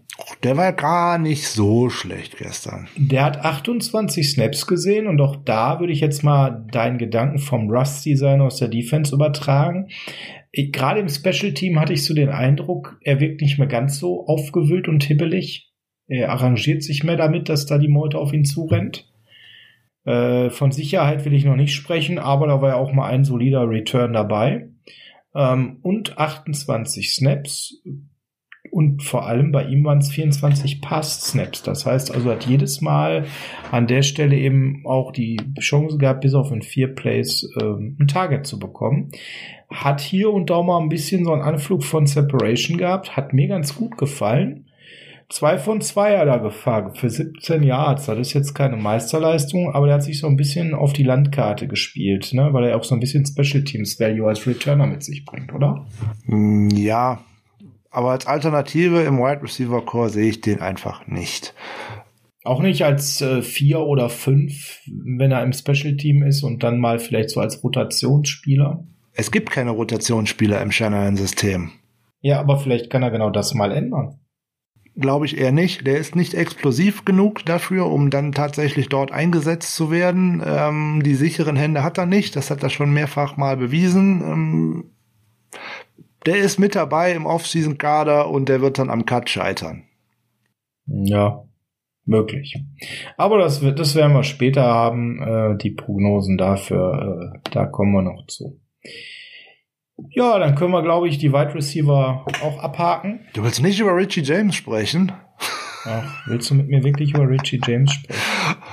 Naja, wenn du sagst, Ja, gut, wenn du dann- sagst, dann- River Crawcraft sah nicht schlecht aus. Also gestern war mal eins der besseren Spiele über Rich, für Richie James. Allerdings dafür, dass dem immer so alle nachsagen, der ist so schnell und dergleichen. Also ich sehe da immer Ja, wenig Separation ja. und vor allem sehe ich da immer wenig äh, Yards after Catch und äh, Eigentlich keine. so, wenn ich den einen großen tiefen Pass äh, mal rausrechne, wo sich der Seahawks äh, Verteidiger leider völlig äh, falsch aufgestellt hat, äh, zu unserem, ist ja schön, wenn ich die 45 Yards da mal rausrechne, dann bleiben da 21 Yards über, die dann Wide Receiver macht. Ähm, Ja, und dann bleiben da zwei von vier für 21 Yards und das für jemanden, der das Mau. eine sehr, sehr präsente Rolle gespielt hat, eigentlich was die Anzahl der Snaps angeht, dann ist das nicht nur Mau, dann ist er einfach scheiße. Ja. Wenn wir 51 von 6 Snaps, 60 Snaps gespielt und äh, weitestgehend unsichtbar geblieben. Und wie gesagt, nur aufgrund eines Coverage-Bustes ein Big Play gelandet, weiß ich nicht. Also das ist auch hat für mich Problem. wieder nicht überzeugend gespielt und wie gesagt, Separation sehe ich auch nicht an der Stelle. Ist momentan generell ein Thema, weil der letzte, der Separation kreiert hat, war Brandon Ayuk, der nun auch raus ist. Ähm, schwierig, ganz schwierig. Ja, lass uns lieber über Titans reden. Warte, äh, nicht, äh, nicht nur Separation ist da ein Problem, wenn diese Receiver auf dem Feld sind, die wir gestern da drauf gehabt haben, da leidet auch unser Run-Game drunter, weil weder ein Richie James noch ein River Crawcraft ist auch nur irgendwie in der Lage, mal ein bisschen zu blocken. Ja. Das ist so, das merkst du direkt. Ähm, ja. Ich glaube, über, über Jarek McKinn mit neun Snaps brauchen wir nicht groß sprechen. Über Tevin Coleman mit zwei sowieso nicht. Der ist raus, der ist weg. Kai Justek 35 Snaps und ein eher schlechtes Spiel von ihm gefühlt. Ja, das lag halt schlichtweg und ergreifend auch ein bisschen daran, dass man ein wenig äh, falsche Plays, äh, ja, weiß ich nicht, ob man jetzt sagen kann, falsche Plays gecallt hat. Wir sind sehr viel gelaufen über die linke Seite. Und da habe ich von Anfang an Bauchschmerzen mitgehabt, ähm, weil da kommen wir gleich ja irgendwann noch zu Justin School. Ähm, ja, jetzt da gleich. Die, da, da waren die Seahawks sehr, sehr gut drauf eingestellt. Das muss man äh, fairerweise auch mal sagen. Die haben da unsere Offense auch schön analysiert und die waren mit vielen Blitzes immer dabei. Und die haben gewusst, ich muss mich auf Kittel und auf Juszczyk äh, kon äh, konzentrieren. Wenn ich die aus dem Spiel nehme, dann wird das schwer für die 49ers, da tatsächlich richtig ins Laufen zu kommen, wie das in den Vorwochen gewesen ist. Äh, das haben sie wirklich gut gemacht und äh, ja, ein solides Spiel von Juszczyk. Jetzt waren wir in den letzten Wochen äh, verwöhnt. Ähm, der war halt auch tatsächlich viel äh, auch im Passblock äh, noch mit beschäftigt und ähm, da hat er mir ganz gut gefallen. Da hat er mal zweimal schön auch einen äh, Seahawks-Verteidiger aufgenommen. Tja, mal schauen, äh, wie das so weitergeht. Der ist ja nur auch Free Agent. Jo. Du wolltest über Tight Ends sprechen. Lass uns mal den Wechsel machen aus von den Receivern und Running Backs weg zu den Tight Ends. Ja, Kittel hatten wir ja schon. Dann sind wir bei dem man liebt ihn oder hasst ihn, Ross Dwelly. Es ist wieder ein Spiel, wo er mir eher Dinge gezeigt hat, die ich nicht mochte. Hat 30 Snaps gespielt, dadurch, dass Kittel mehr gespielt hat, er wieder ein bisschen weniger. Ich kann immer noch nicht verstehen, dass er so viele Snaps sieht. Äh, jetzt ist Charlie Werner zurück, da haben wir Daniel Helm nicht gesehen, auch so ein Indikator. Ne? Ähm, und Ross Dwelly 30 Snaps. Ja, wir würden heute anders über ihn sprechen, wenn er einen Touchdown oder vielleicht sogar zwei gefangen hätte. Gar keine Frage. Weil da hatte er tatsächlich einmal den Platz, äh, hat auch schön den Raum gedeutet, ist schön die Routen gelaufen, es war auch niemand bei ihm, nur wenn kein Ball dahin geht. Das, was man oft bei ihm sonst vermisst hat, hat er da mal gezeigt. Ja. Ja, ja. zwei von zwei hat er ja auch gefangen für 21 Yards, aber da steht bei Touchdown leider null wenn du als Spieler, als Wide Receiver oder als Tight End, als Receiver irgendwo stehst und der Ball kommt da nicht hin, ähm, kannst du noch so schöne Routen laufen, da kannst du danach, kannst du dem Coach nachher sagen, hey, da war ich, aber in der Statline steht das nachher leider nicht. Das ist so, das ist so, als wie Eric Armstead die ganze Saison spielt, ne? Viel Aufwand für Nüsse. Oh. Ähm, leere Statline und so war es bei Ross Dwelly. Äh, Im Blocken sehen ihn ja manche so unheimlich gut. Wie hast du ihn in diesem Spiel wahrgenommen? Äh, ja, nicht so schlimm, wie es sonst war, aber auch nicht gut. Es, es, ist halt die falsche Technik, es ist die falsche Handarbeit, es ist die falsche Fußarbeit. Äh, ja, bitte in die Folge ja von letzter alles. Woche reinhören, haben wir da schon mal gesagt. Von den letzten Wochen, ne? Ja, und dann kommen wir natürlich zum Highlight der heutigen Folge, gar keine Frage, denn Charlie Warner hat wieder sensationell gespielt. Leider natürlich zu wenig Snaps, gar keine Frage, weil die ja leider von Dwelly weggefischt wurden. Da muss Chanel noch mal besser hingucken aber er hatte ähm, an der Stelle elf Snaps ähm, fünf im Run-Game, dann nochmal der Rest im Passing-Game und äh, ja, also mir hat vor allem beim Pass-Blocking sehr gut gefallen, das kann er und er hat auch einen Ball bekommen und gefangen, das war natürlich dann zu Recht, ich habe da Nachrichten von euch bekommen in den Chats äh, bei Discord und bei Facebook, aber natürlich auch äh, persönlich hat man mich sogar angeschrieben, ja und es war natürlich mein Highlight in dem Moment, ja, gar keine Frage, quasi das Highlight des Spiels, Charlie Warner hat einen Pass gefangen, tolle Sache. Ja, äh, an der Stelle, Frank, äh, nur mal so eine kleine Einschätzung am Ende. Er ist wieder da, Helm ist weg. Helm hat aber gut ausgesehen. Werner sieht auch ganz gut aus. Warum nicht beide bringen und Dwelly mal äh, rauslassen? Gute Frage. Ähm, bin ich der falsche Ansprechpartner? Müsstest du mal äh, Carl Shanahan und seinen Coaching-Staff äh, befragen. Äh, meine Meinung zu äh, Dwelly ist ja äh, bekannt. Ähm, ja, mal schauen, ob, mal schauen, ob man den überhaupt wiederbringt, äh, so nebenbei. Das wird ja auch äh, Free Agent und äh, ja, Restricted Free Agent, aber das heißt ja nicht, dass äh, man den zwangsweise zurückbringt. Äh, schauen wir mal. Ähm, die Competition im äh, Tight End Room für nächste Saison, äh, für den äh, Off-Season-Kader könnte ich mir äh, schlechter vorstellen, wenn ich dann denke, dass da ein George Kittle, ein Charlie Werner drin sind. Ähm, wenn dann Daniel Helm dabei ist, vielleicht sogar noch Ross Dwelly, da kann man schön aussieben und äh, wird ohnehin wieder mit vier Titans in die nächste Saison gehen. Und äh, Jordan Reed hat man bei dem harten Tackling von gestern direkt mal rausgelassen. Ähm, der hat gar nicht gespielt, obwohl er aktiv war. Ähm, das hätte ihm vielleicht auch nicht so gut getan, da in der äh, harten Seahawks-Mitte zu stehen. Nein, er, er soll ja nächste Saison auch noch spielen. Und die Seahawks-Jungs sind immer so humorfrei da in der Mitte unterwegs. Das muss ja nicht sein. Der ist ja recht zerbrechlich, gerade so zwischen den Ohren. Ja, abschließend Blick auf die O-Line. Äh, muss sein. Äh, wird wehtun gleich, gar keine Frage. Aber es gab auch gute hm, Punkte in der O-Line. Ähm, mir persönlich hat Slim Mike Folge 69, die Nummer 69. Wir fangen einfach mal mit ihm an. Mir hat er eigentlich ganz gut gefallen da rechts. Hat ganz solide gespielt, meiner Meinung nach. Ähm, warum sind wir so selten über rechts gegangen?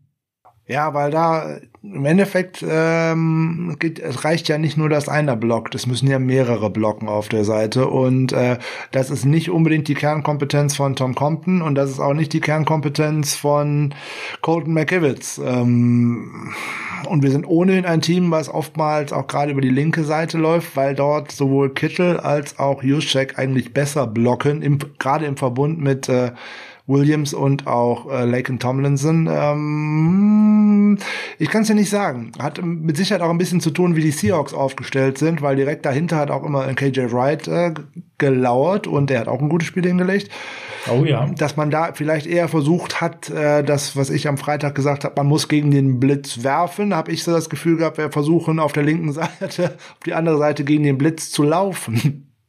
Ja, gut, das gegen den Blitz werfen, hm, da müssen wir jetzt gleich natürlich nochmal drüber reden. Das ist ja eine der Predictions noch, die fehlt.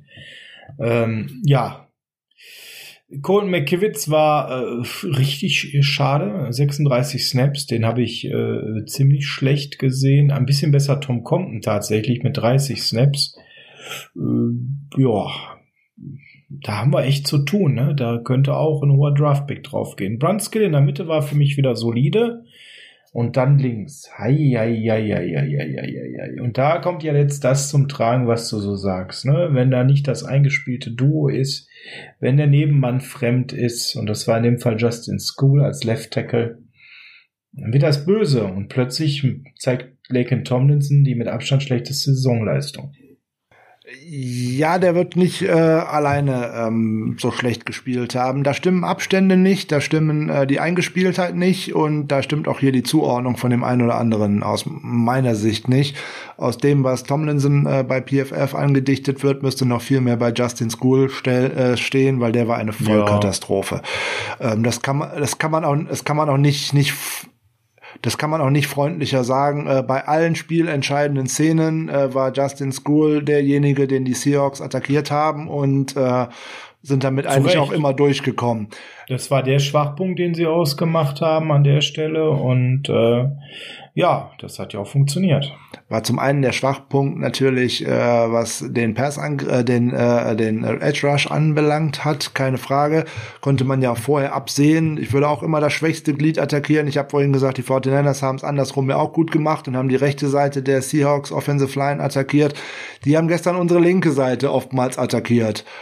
Ja, und da ist auch der ein oder andere, das sind ja so Dinge, wo man auch mal partizipieren muss. Es gab auch gestern wieder einen äh, ein, ein, eine Szene, wo äh, Justin School wie in dem Packers-Spiel äh, im Endeffekt keinen ähm, keinen Gegenspieler hatte und äh, aber der Sack kommt äh, durch äh, einen einen Safety Blitz äh, und dann denke ich ja Freund du hast du hast gar keinen Line-Spieler gegen dich warum blockst du nicht den Safety oder warum versuchst du es nicht mal sondern du guckst wieder nach Vögeln oder was auch immer was da gerade schönes zu sehen gewesen sein mag ja, was ähm, man da halt so in dem Moment macht ne äh, also mit Justin School sehe ich persönlich auch keine Fortentwicklung zum letzten Jahr, sondern eher ein Downgrade. Äh, da fehlt der Schritt, den man nach vorne macht.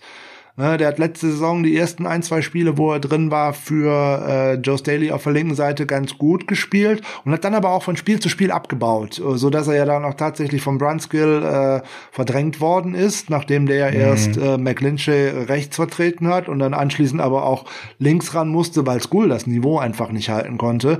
Und aus diesem Leistungsloch ist er auch nicht wieder rausgekommen und äh, das wird eine spannende Offseason für ihn, ob der sich fängt, ob der tatsächlich ähm, an seine Leistungen mal anknüpfen kann, die ja schon mal gut waren.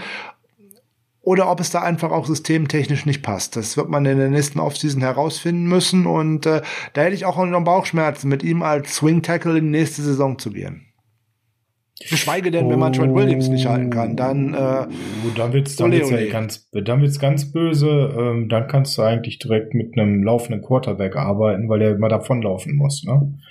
Also dann wird's ganz ganz böse. Ja, so viel zur O-Line. Ich glaube, da ist jedes weitere Wort überflüssig. Kommen wir zu den Special Teams. Da gibt's zwei Nachrichten, die wir besprechen müssen. Zum einen oder drei. Zum einen Frank äh, Matt Cole hat ja gespielt. Ja. Im Special Team. Sehr schön. Sieben von 13 Snaps. Sehr Und schön. dafür hat sich das doch definitiv wahrscheinlich schon mal gelohnt, ihn zu verpflichten. So, überstürzt. Also, Ja, seltsam, ne? Im Special Teams macht er jetzt auch nur bedingt auf sich aufmerksam. Der Mark hat da gespielt, alle Snaps und äh, auch wieder sehr solide. Also er scheint zumindestens im Special Team schnell wieder Fuß gefasst zu haben, nachdem er verletzt war, oder? Ähm, ja, also weiß ich nicht. Äh, also zu, zu Mark Socha würde ich sagen, also wenn ich mir da nochmal angucke, was der gestern da abgeliefert hat, ist, ähm, ich nenne es mal unterdurchschnittlich und damit ist er, glaube ich, noch gut bedient.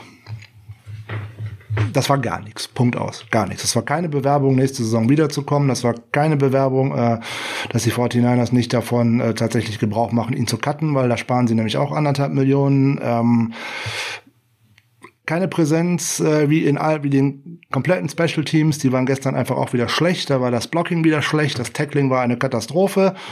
Ähm, Ja, ist ja für mich ein Gesamtteam-Thema. Da hat er dann einfach in der Masse einfach nicht glänzen können, in einer schlechten Masse. nicht nur nicht glänzen können, er ist der zweitschlechteste, der da gegradet worden ist. Es gibt nur einen, der da schlechter abgeliefert hat, das ist Colin Holber, das ist äh, der Longsnapper. Also, pff. Also das gibt meinen Eye-Test wieder. Ich habe einen Socha oft verloren irgendwo rumstehen sehen, ohne dass er an einem Mann war, ohne dass er ein Gap geschlossen hat. Und äh, aber das waren äh, war nicht nur er, das waren sehr viele. Das ist ein großes Thema in dieser Saison. Die Special Teams der 49ers sind furchtbar. Äh, Gerade was äh, Jammer und Gunner angeht, äh, dass der gegnerische Punt-Returner oder Kick-Returner eigentlich immer unbehelligt den Ball fangen kann, dass da niemand dran ist, dass es da kein Contain gibt, dass äh, die nicht eingebremst werden, dass die erstmal Fahrt aufnehmen können, dass die in Ruhe schauen können, ob die auf die rechte oder linke Seite rauslaufen wollen. Da stimmt es hinten und vorne nicht. Ja, sieht man aber auch noch mal, ja, wie sehr wir auch gerupft sind, ne? Und wer da jetzt alles im Special Team mittlerweile rumturnt, der teilweise am Anfang der Saison gar nicht da war. Ich habe nicht so schlechte Grades für äh, Socha da in den Special Teams, von daher. Und mein Eye-Test war auch nicht so verheerend, weil da habe ich auch andere gesehen, die äh, noch schlechter für mich waren oder ähnlich schlecht waren. Für mich war er da im groben Durchschnitt eine positive Nachricht. Äh, auf jeden Fall sollten wir noch geben. Ähm, wir haben jetzt mit unserem Kicker verlängert. Der ist jetzt die nächsten zwei Jahre wieder da. Aber wir hätten offensichtlich Talent mit einem Ausfall von Robbie Gold durch die, ist auf Covid-19 gewandert. Mit Tristan Vizcaino, äh, Vizcaino, ja, äh, den wir ja geholt haben, nachdem er vorher ähm, da bei Bengals, Cowboys und Vikings unterwegs war, ähm, bevor er gewaved wurde. Ja, der ist drei von drei gewesen. 36, 47 und 33 Yards. Beide Extrapunkte verwandelt. Das sah sehr solide aus. Wenn man dann nochmal die Longsnapper-Sache thematisiert, Frank, dann muss man mit diesem Auftritt sehr zufrieden sein. Ja, für einen Spieler, der sein erstes NFL-Spiel tatsächlich gemacht hat über all die Jahre, der im College äh, drei Jahre ein Panther war und kein Kicker, ähm, hat er gut gemacht, hat seine Aufgabe erledigt, ähm, hat in einem Dom gekickt, ohne Wind und was weiß ich nicht. Ähm, den mit einem erfahrenen Kicker in der NFL vergleichen zu wollen, ist äh, nicht mal Äpfel mit Birnen, das ist äh, keine Ahnung, weiß ich nicht. Der hat seine Aufgabe für das gestrige Spiel gut erledigt, der ist vielleicht sogar in der Offseason als zweiter äh, Kicker mit dabei. Ähm, schauen wir mal, ich kann mir nicht vorstellen, dass der irgendwo mal in der NFL einen tatsächlichen Job bekommt. Sonst, sonst hätte er ihn schon lange gehabt. Gar keine Frage, aber auf der anderen Seite eben an der Stelle mal eben da so reinzuspringen und den Job zu machen, nicht schlecht. Vielleicht die Chance für ihn nochmal häufiger irgendwo eingeladen zu werden und sich präsentieren zu können. War eine schöne Situation für ihn, wie gesagt, in einem Dome und ohne Wind und dergleichen. Dann sieht halt alles schön aus. Freies Feld ist immer eine andere Geschichte. Schön für ja. ihn, äh, insbesondere, dass er endlich mal zu einem NFL-Einsatz gekommen ist. Und äh, noch schlimmer wäre für äh, den guten Jungen gewesen, wenn es an dem gelegen hätte, wenn man äh, da nicht gewonnen hätte, beziehungsweise wenn er da dran schuld gewesen wäre. Der hat seine Aufgabe erfüllt und äh, dafür hat man ihn verpflichtet und dann ist das soweit alles prima. Das kann er sich mal ins Karriereblättchen und ins Bewerbungsblättchen schreiben. Ich bin drei für drei und zwei von zwei. Ich habe NFL gespielt. Ja, das, das ist ein großer Erfolg. Viele andere aus dem College nicht. Das ist ein großer Erfolg und alles drum und dran. Schön, da hat er noch einen schönen Gamecheck mit äh, einge, eingestrichen. Alles schön für ihn. Ähm, da jetzt zu sagen, der ist besser als ein, oder der könnte besser sein werden irgendwann als ein Kicker, der jetzt schon 16 Jahre in der NFL äh, dabei war, also und der auch äh, unter widrigen Bedingungen gekickt hat und äh, so und so viel Punkte auf Platz 15 der All-Time-List und dergleichen steht. Wie gesagt, das ist ja nicht mal Äpfel mit Birnen. Aber auch das musste man, aber tatsächlich nicht bei uns, sondern auf amerikanischen Boards lesen. Geld rausgeschmissen für Robbie, da haben wir da unseren neuen Kicker. Geil, was da echt abgeht, das ist der Hammer. Deswegen habe ich so ein bisschen ironisch auch anmoderiert, ne, weil man muss es nochmal klar machen, auch bei uns gibt's mal das eine oder andere, wo ich mir denke, okay, das ist jetzt doch sehr emotional und äh, nicht ganz so differenziert, aber in Amerika ist das ja der Standard. Wenn ihr Bock habt, noch ein bisschen mehr zu Robbie Gold zu hören, wir haben da eine, wie ich finde, total runde Two-Minute Minute Warning aufgenommen, die ihr bei Patreon hören könnt, wenn ihr Supporter seid. Frank, was muss man denn tun, um Patreon-Supporter bei uns zu werden? Ja, sich einen Account bei Patreon anlegen und äh, uns dort supporten. Nein, ganz Spaß. einfach. Ne? Ja, wenn ihr das toll findet, was äh, wir so machen und denken, ja, die bringen dann auch noch Bonusfolgen daraus und wir können die vielleicht ein bisschen unterstützen für die ganze Zeit, äh, die die da auch investieren Gibt's fünf verschiedene äh, Tiers, äh, die wir mal nach Quarterbacks benannt haben, wo man sich aussuchen kann, mit welchem Betrag man denn da unterstützen möchte. Und schon gibt's halt Zugang zu diesem ganzen Bonusmaterial, zu den ganzen Bonusfolgen, wo wir inzwischen auch schon in Richtung 20 von diesen Bonusfolgen laufen. Also von daher, da ist auch so einiges gekommen. Da haben wir auch noch den einen oder anderen Plan im Hintergrund wem das über Patreon zu kompliziert ist, weil man will nicht noch sich irgendwo anmelden. Hey, kommt einfach auf uns zu, da gibt's auch andere Möglichkeiten. Auch dann kommt ihr in den Genuss von diesen Bonusfolgen, da sorgen wir schon für. Und da kann man vieles tun. Ähm, die sind dann auch mal relativ ausführlich, mal auch recht knapp, je nachdem, wie es dann so gerade passt. Das geht auch mal über Fantasy Football zum Beispiel. Ne, das geht vielleicht auch mal nur um ein paar dröge Regelfragen. Da werden sie auch mal ein, ein paar Sachen, wo man einfach mal besprechen könnte, was sind Free Agents, was sind Restricted Free Agents und sowas. Sowas kommt in den nächsten ein, zwei Wochen zum Beispiel noch dazu. Es gab mal eine Folge über die Rivalry mit den ähm, Seahawks, so in Vorbereitung auf etwas und so solche Sachen in der Art und dann eben auch so mal schon ein Streitgespräch ist es ja nicht mal, weil man tauscht Argumente aus. Ähm, Streitgespräch. Und am Ende sind wir immer einer Meinung und haben uns wieder lieb. Habe ich noch bei Facebook geschrieben oder bei Twitter, weil ja. ne, nicht, dass die Leute meinen, wir haben wirklich da Dispute. Nein, wir haben ja häufig sogar eine Meinung und müssen knobeln, wer Pro und wer Contra nimmt. Oder ich überlasse es dann Frank, wenn ich ihn mit dem Thema der, der Woche oder des Monats überrasche, eben auch mal sich dann für die Seite zu entscheiden.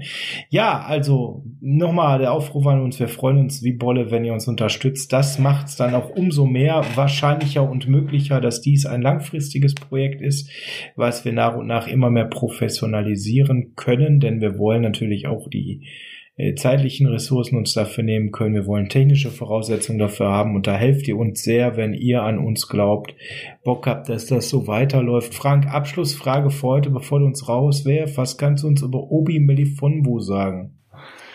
Äh, so viel, dass man sich den Namen nicht merken sollte. Ähm, ja, mein Gott, ein Zweitrunden-Pick der Raiders, der seit 2018 kein Spiel mehr gemacht hat. Warum soll der jetzt auf einmal äh, gesund sein und warum war der nirgendwo unter Vertrag? Und äh, das sind alles die Namen, die da in den nächsten Tagen einfach grassieren werden. Das sind Camp Buddies. Nichts mehr. Wenn da mal tatsächlich jemand rauskäme, der tatsächlich herauskommt, du findest nicht jedes Jahr einen Jason Verrett, der Jahre vorher einfach nicht gespielt hat. Insbesondere dieser Herr hat ohnehin diese Qualitäten auch äh, nicht gezeigt. Und damals war auch jeder verwundert, warum der in der zweiten Runde von den Raiders mal gepickt worden ist. Äh, wenn man da mal nochmal nachliest, hätten den die meisten Analysten irgendwo spät an Tag drei gesehen und nicht äh, an Tag zwei das sollte einem schon alles über diesen Spieler sagen. Davon wird es jetzt noch so einige geben. So, jetzt haben die 49ers am Freitag oder am Samstag war es, glaube ich, sogar auch einen weiteren Panther verpflichtet. Nein, sie werden nicht Mitch Wisnowski cutten, aber fürs Camp braucht man auch einen zweiten Panther. Das ist einfach so. Und genau da würde es jetzt hingehen. Da dürfen 90 Spieler dran teilnehmen. So, da wird man jetzt nach und nach, wenn jetzt jeder Tag in diesen kommenden Wochen, weil für die 49ers ist heute äh, Trash Day sozusagen, da wird, äh, da werden die Spinde ausgeräumt und so weiter und so weiter. Keiner weiß, wer wiederkommt. So, diese Spieler von der Practice Squad oder auch von anderen Teams, ähm, die da jetzt kommen werden, die kriegen Future Reserve Contracts und dann wird man halt schauen, wer von denen ist tatsächlich bei einem möglichen Camp Start, in welcher Form auch immer der dieses Jahr dann stattfindet, ob wieder in gewohnter Form oder wieder nur ein Camp hinten raus, muss man mal schauen, ähm, die dann halt da sind. Und ja, dann sollen es halt 90 Spieler sein. Und äh, auch letztes Jahr sind da Spieler um diese Zeit verpflichtet worden, die waren beim Campstart schon gar nicht mehr da. Also da wird es einiges an Bewegung geben, die Namen genau. alle nicht zu hoch bewerten. Ja, aber mir war wichtig, genau das wollte ich ja von dir noch hören zum Abschluss heute, als Beruhigung für alle da draußen. Nicht, dass ihr jetzt plötzlich jetzt gerade Chef der Living denkt, wer ist denn Obi Melifonwu? Warum haben die beiden ja nichts davon erzählt im Podcast? Er ist ein Safety, äh, 26 Jahre alt, von den Raiders in 17 ausgewählt worden, war da eine Saison, eine Saison jetzt bei den Patriots gewesen, dann ein bisschen auf der Straße. Jetzt haben wir den gerade frisch verpflichtet, wie du sagst. Äh, er ist sogar Super Bowl Champion mit den Patriots geworden. Naja. Toll, wir haben einen auf der Practice Squad, der hat das zweimal geschafft und hat noch nicht einen einzigen NFL-Snap gespielt. Ein Running Back ja. namens Gaffney. Ja, ja. Also einfach mal abwarten, wenn da eine Überraschung am Ende bei rauskommt. Ja, aber die meisten von den Jungs sind dann eben auch an der Stelle tatsächlich Camp Buddies. Hat jetzt auch keine frühe Karriere gehabt am College, wo ich sage, oh, den müssen wir uns noch richtig anschauen, sondern der war auf der Highschool, war der überdurchschnittlich, auf dem College schon eher eine Randerscheinung. Äh, von daher äh, sehr wahrscheinlich, dass man sich den Namen nicht merken muss. Nur, ich habe dir den Ball deshalb zugespielt, damit du genau diese Einschätzung uns geben kannst, damit ihr jetzt auch wisst in den nächsten Tagen, wenn solche Namen da kursieren. Merkt sie euch nicht. Es sei denn, ihr habt vorher schon mal davon gehört. Das wird aber wahrscheinlich jetzt erstmal nicht passieren, sondern erst in der richtigen Free Agency. Jetzt werden so Jungs verpflichtet mit so Future Contracts, die wir im Regelfall dann im Spätsommer bei den Position Previews schon nicht mehr besprechen werden. Frank, das war sie, die letzte Folge von Staffel 1 des Niners Huddles. 69 Standardfolgen dazu, ich glaube 18 Patreon-Folgen waren es. Roundabout, ja. Die wir gemacht haben an der Stelle. Ähm, wir hatten tolle Gäste. Da möchte ich gar keinen namentlich hervorheben, weil ganz viele Riesenspaß gemacht haben. Äh, 87 Folgen mit äh, locker über 20 verschiedenen Gästen, äh, wo einer spannender war als der andere. Viele davon werden wir in der neuen Saison hören. Ein paar neue Namen haben wir schon im Köcher. Es hat wahnsinnig Spaß gemacht an der Stelle und äh, ich würde wiederkommen. Also ich mache auch Staffel 2 mit dir. Na, das ist ja schön. Dann äh, muss ich ja auch wiederkommen, habe ich so das Gefühl, damit wir hier weiter. Also das so wäre meine Bedingung, Frank. Ich komme nur wieder, wenn du wiederkommst. Ja gut, ich glaube, da können wir uns heute schon mal darauf einigen. Das werden wir, glaube ich, hinbekommen, dass wir beide äh, zurückkehren äh, und keiner von uns retired äh, so schnell oder sich abwerben lässt. So keine Ahnung für den Broncos Podcast oder sowas. Äh, nein, äh, Spaß.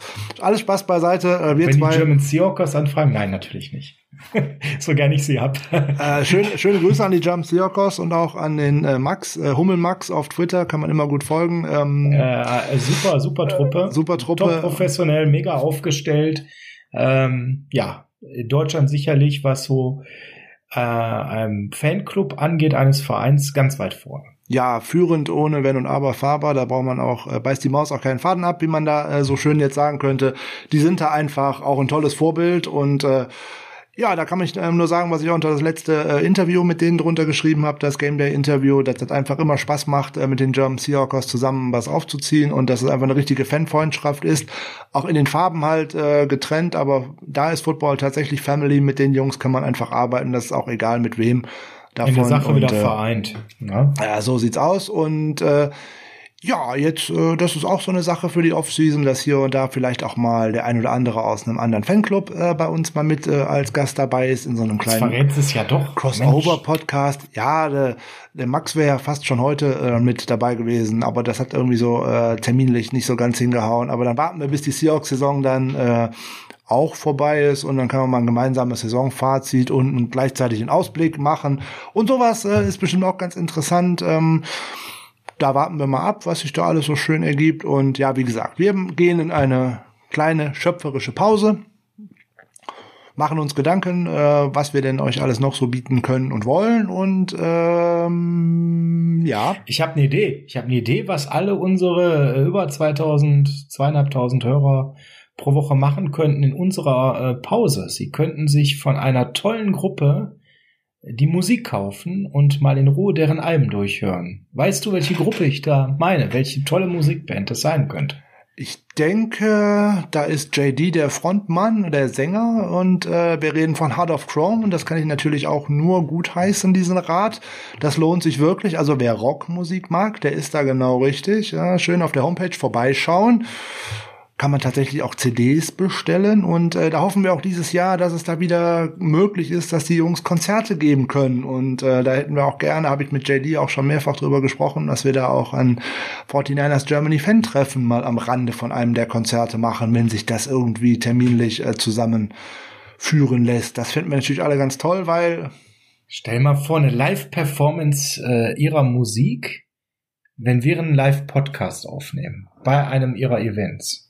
Ja, das könnte akustisch äh, ein bisschen schwierig werden, aber wir könnten das ja mal versuchen. Weiß man nicht, wie das dann geht. Wer dann gegen wen anbrüllt, ich glaube, da ziehen wir den kürzeren. Nee, das müssen wir natürlich schon so machen, dass wir vielleicht dann irgendwie davor aufnehmen und äh, sie spielen nur das Outro, quasi als Intro für ihr Konzert oder so.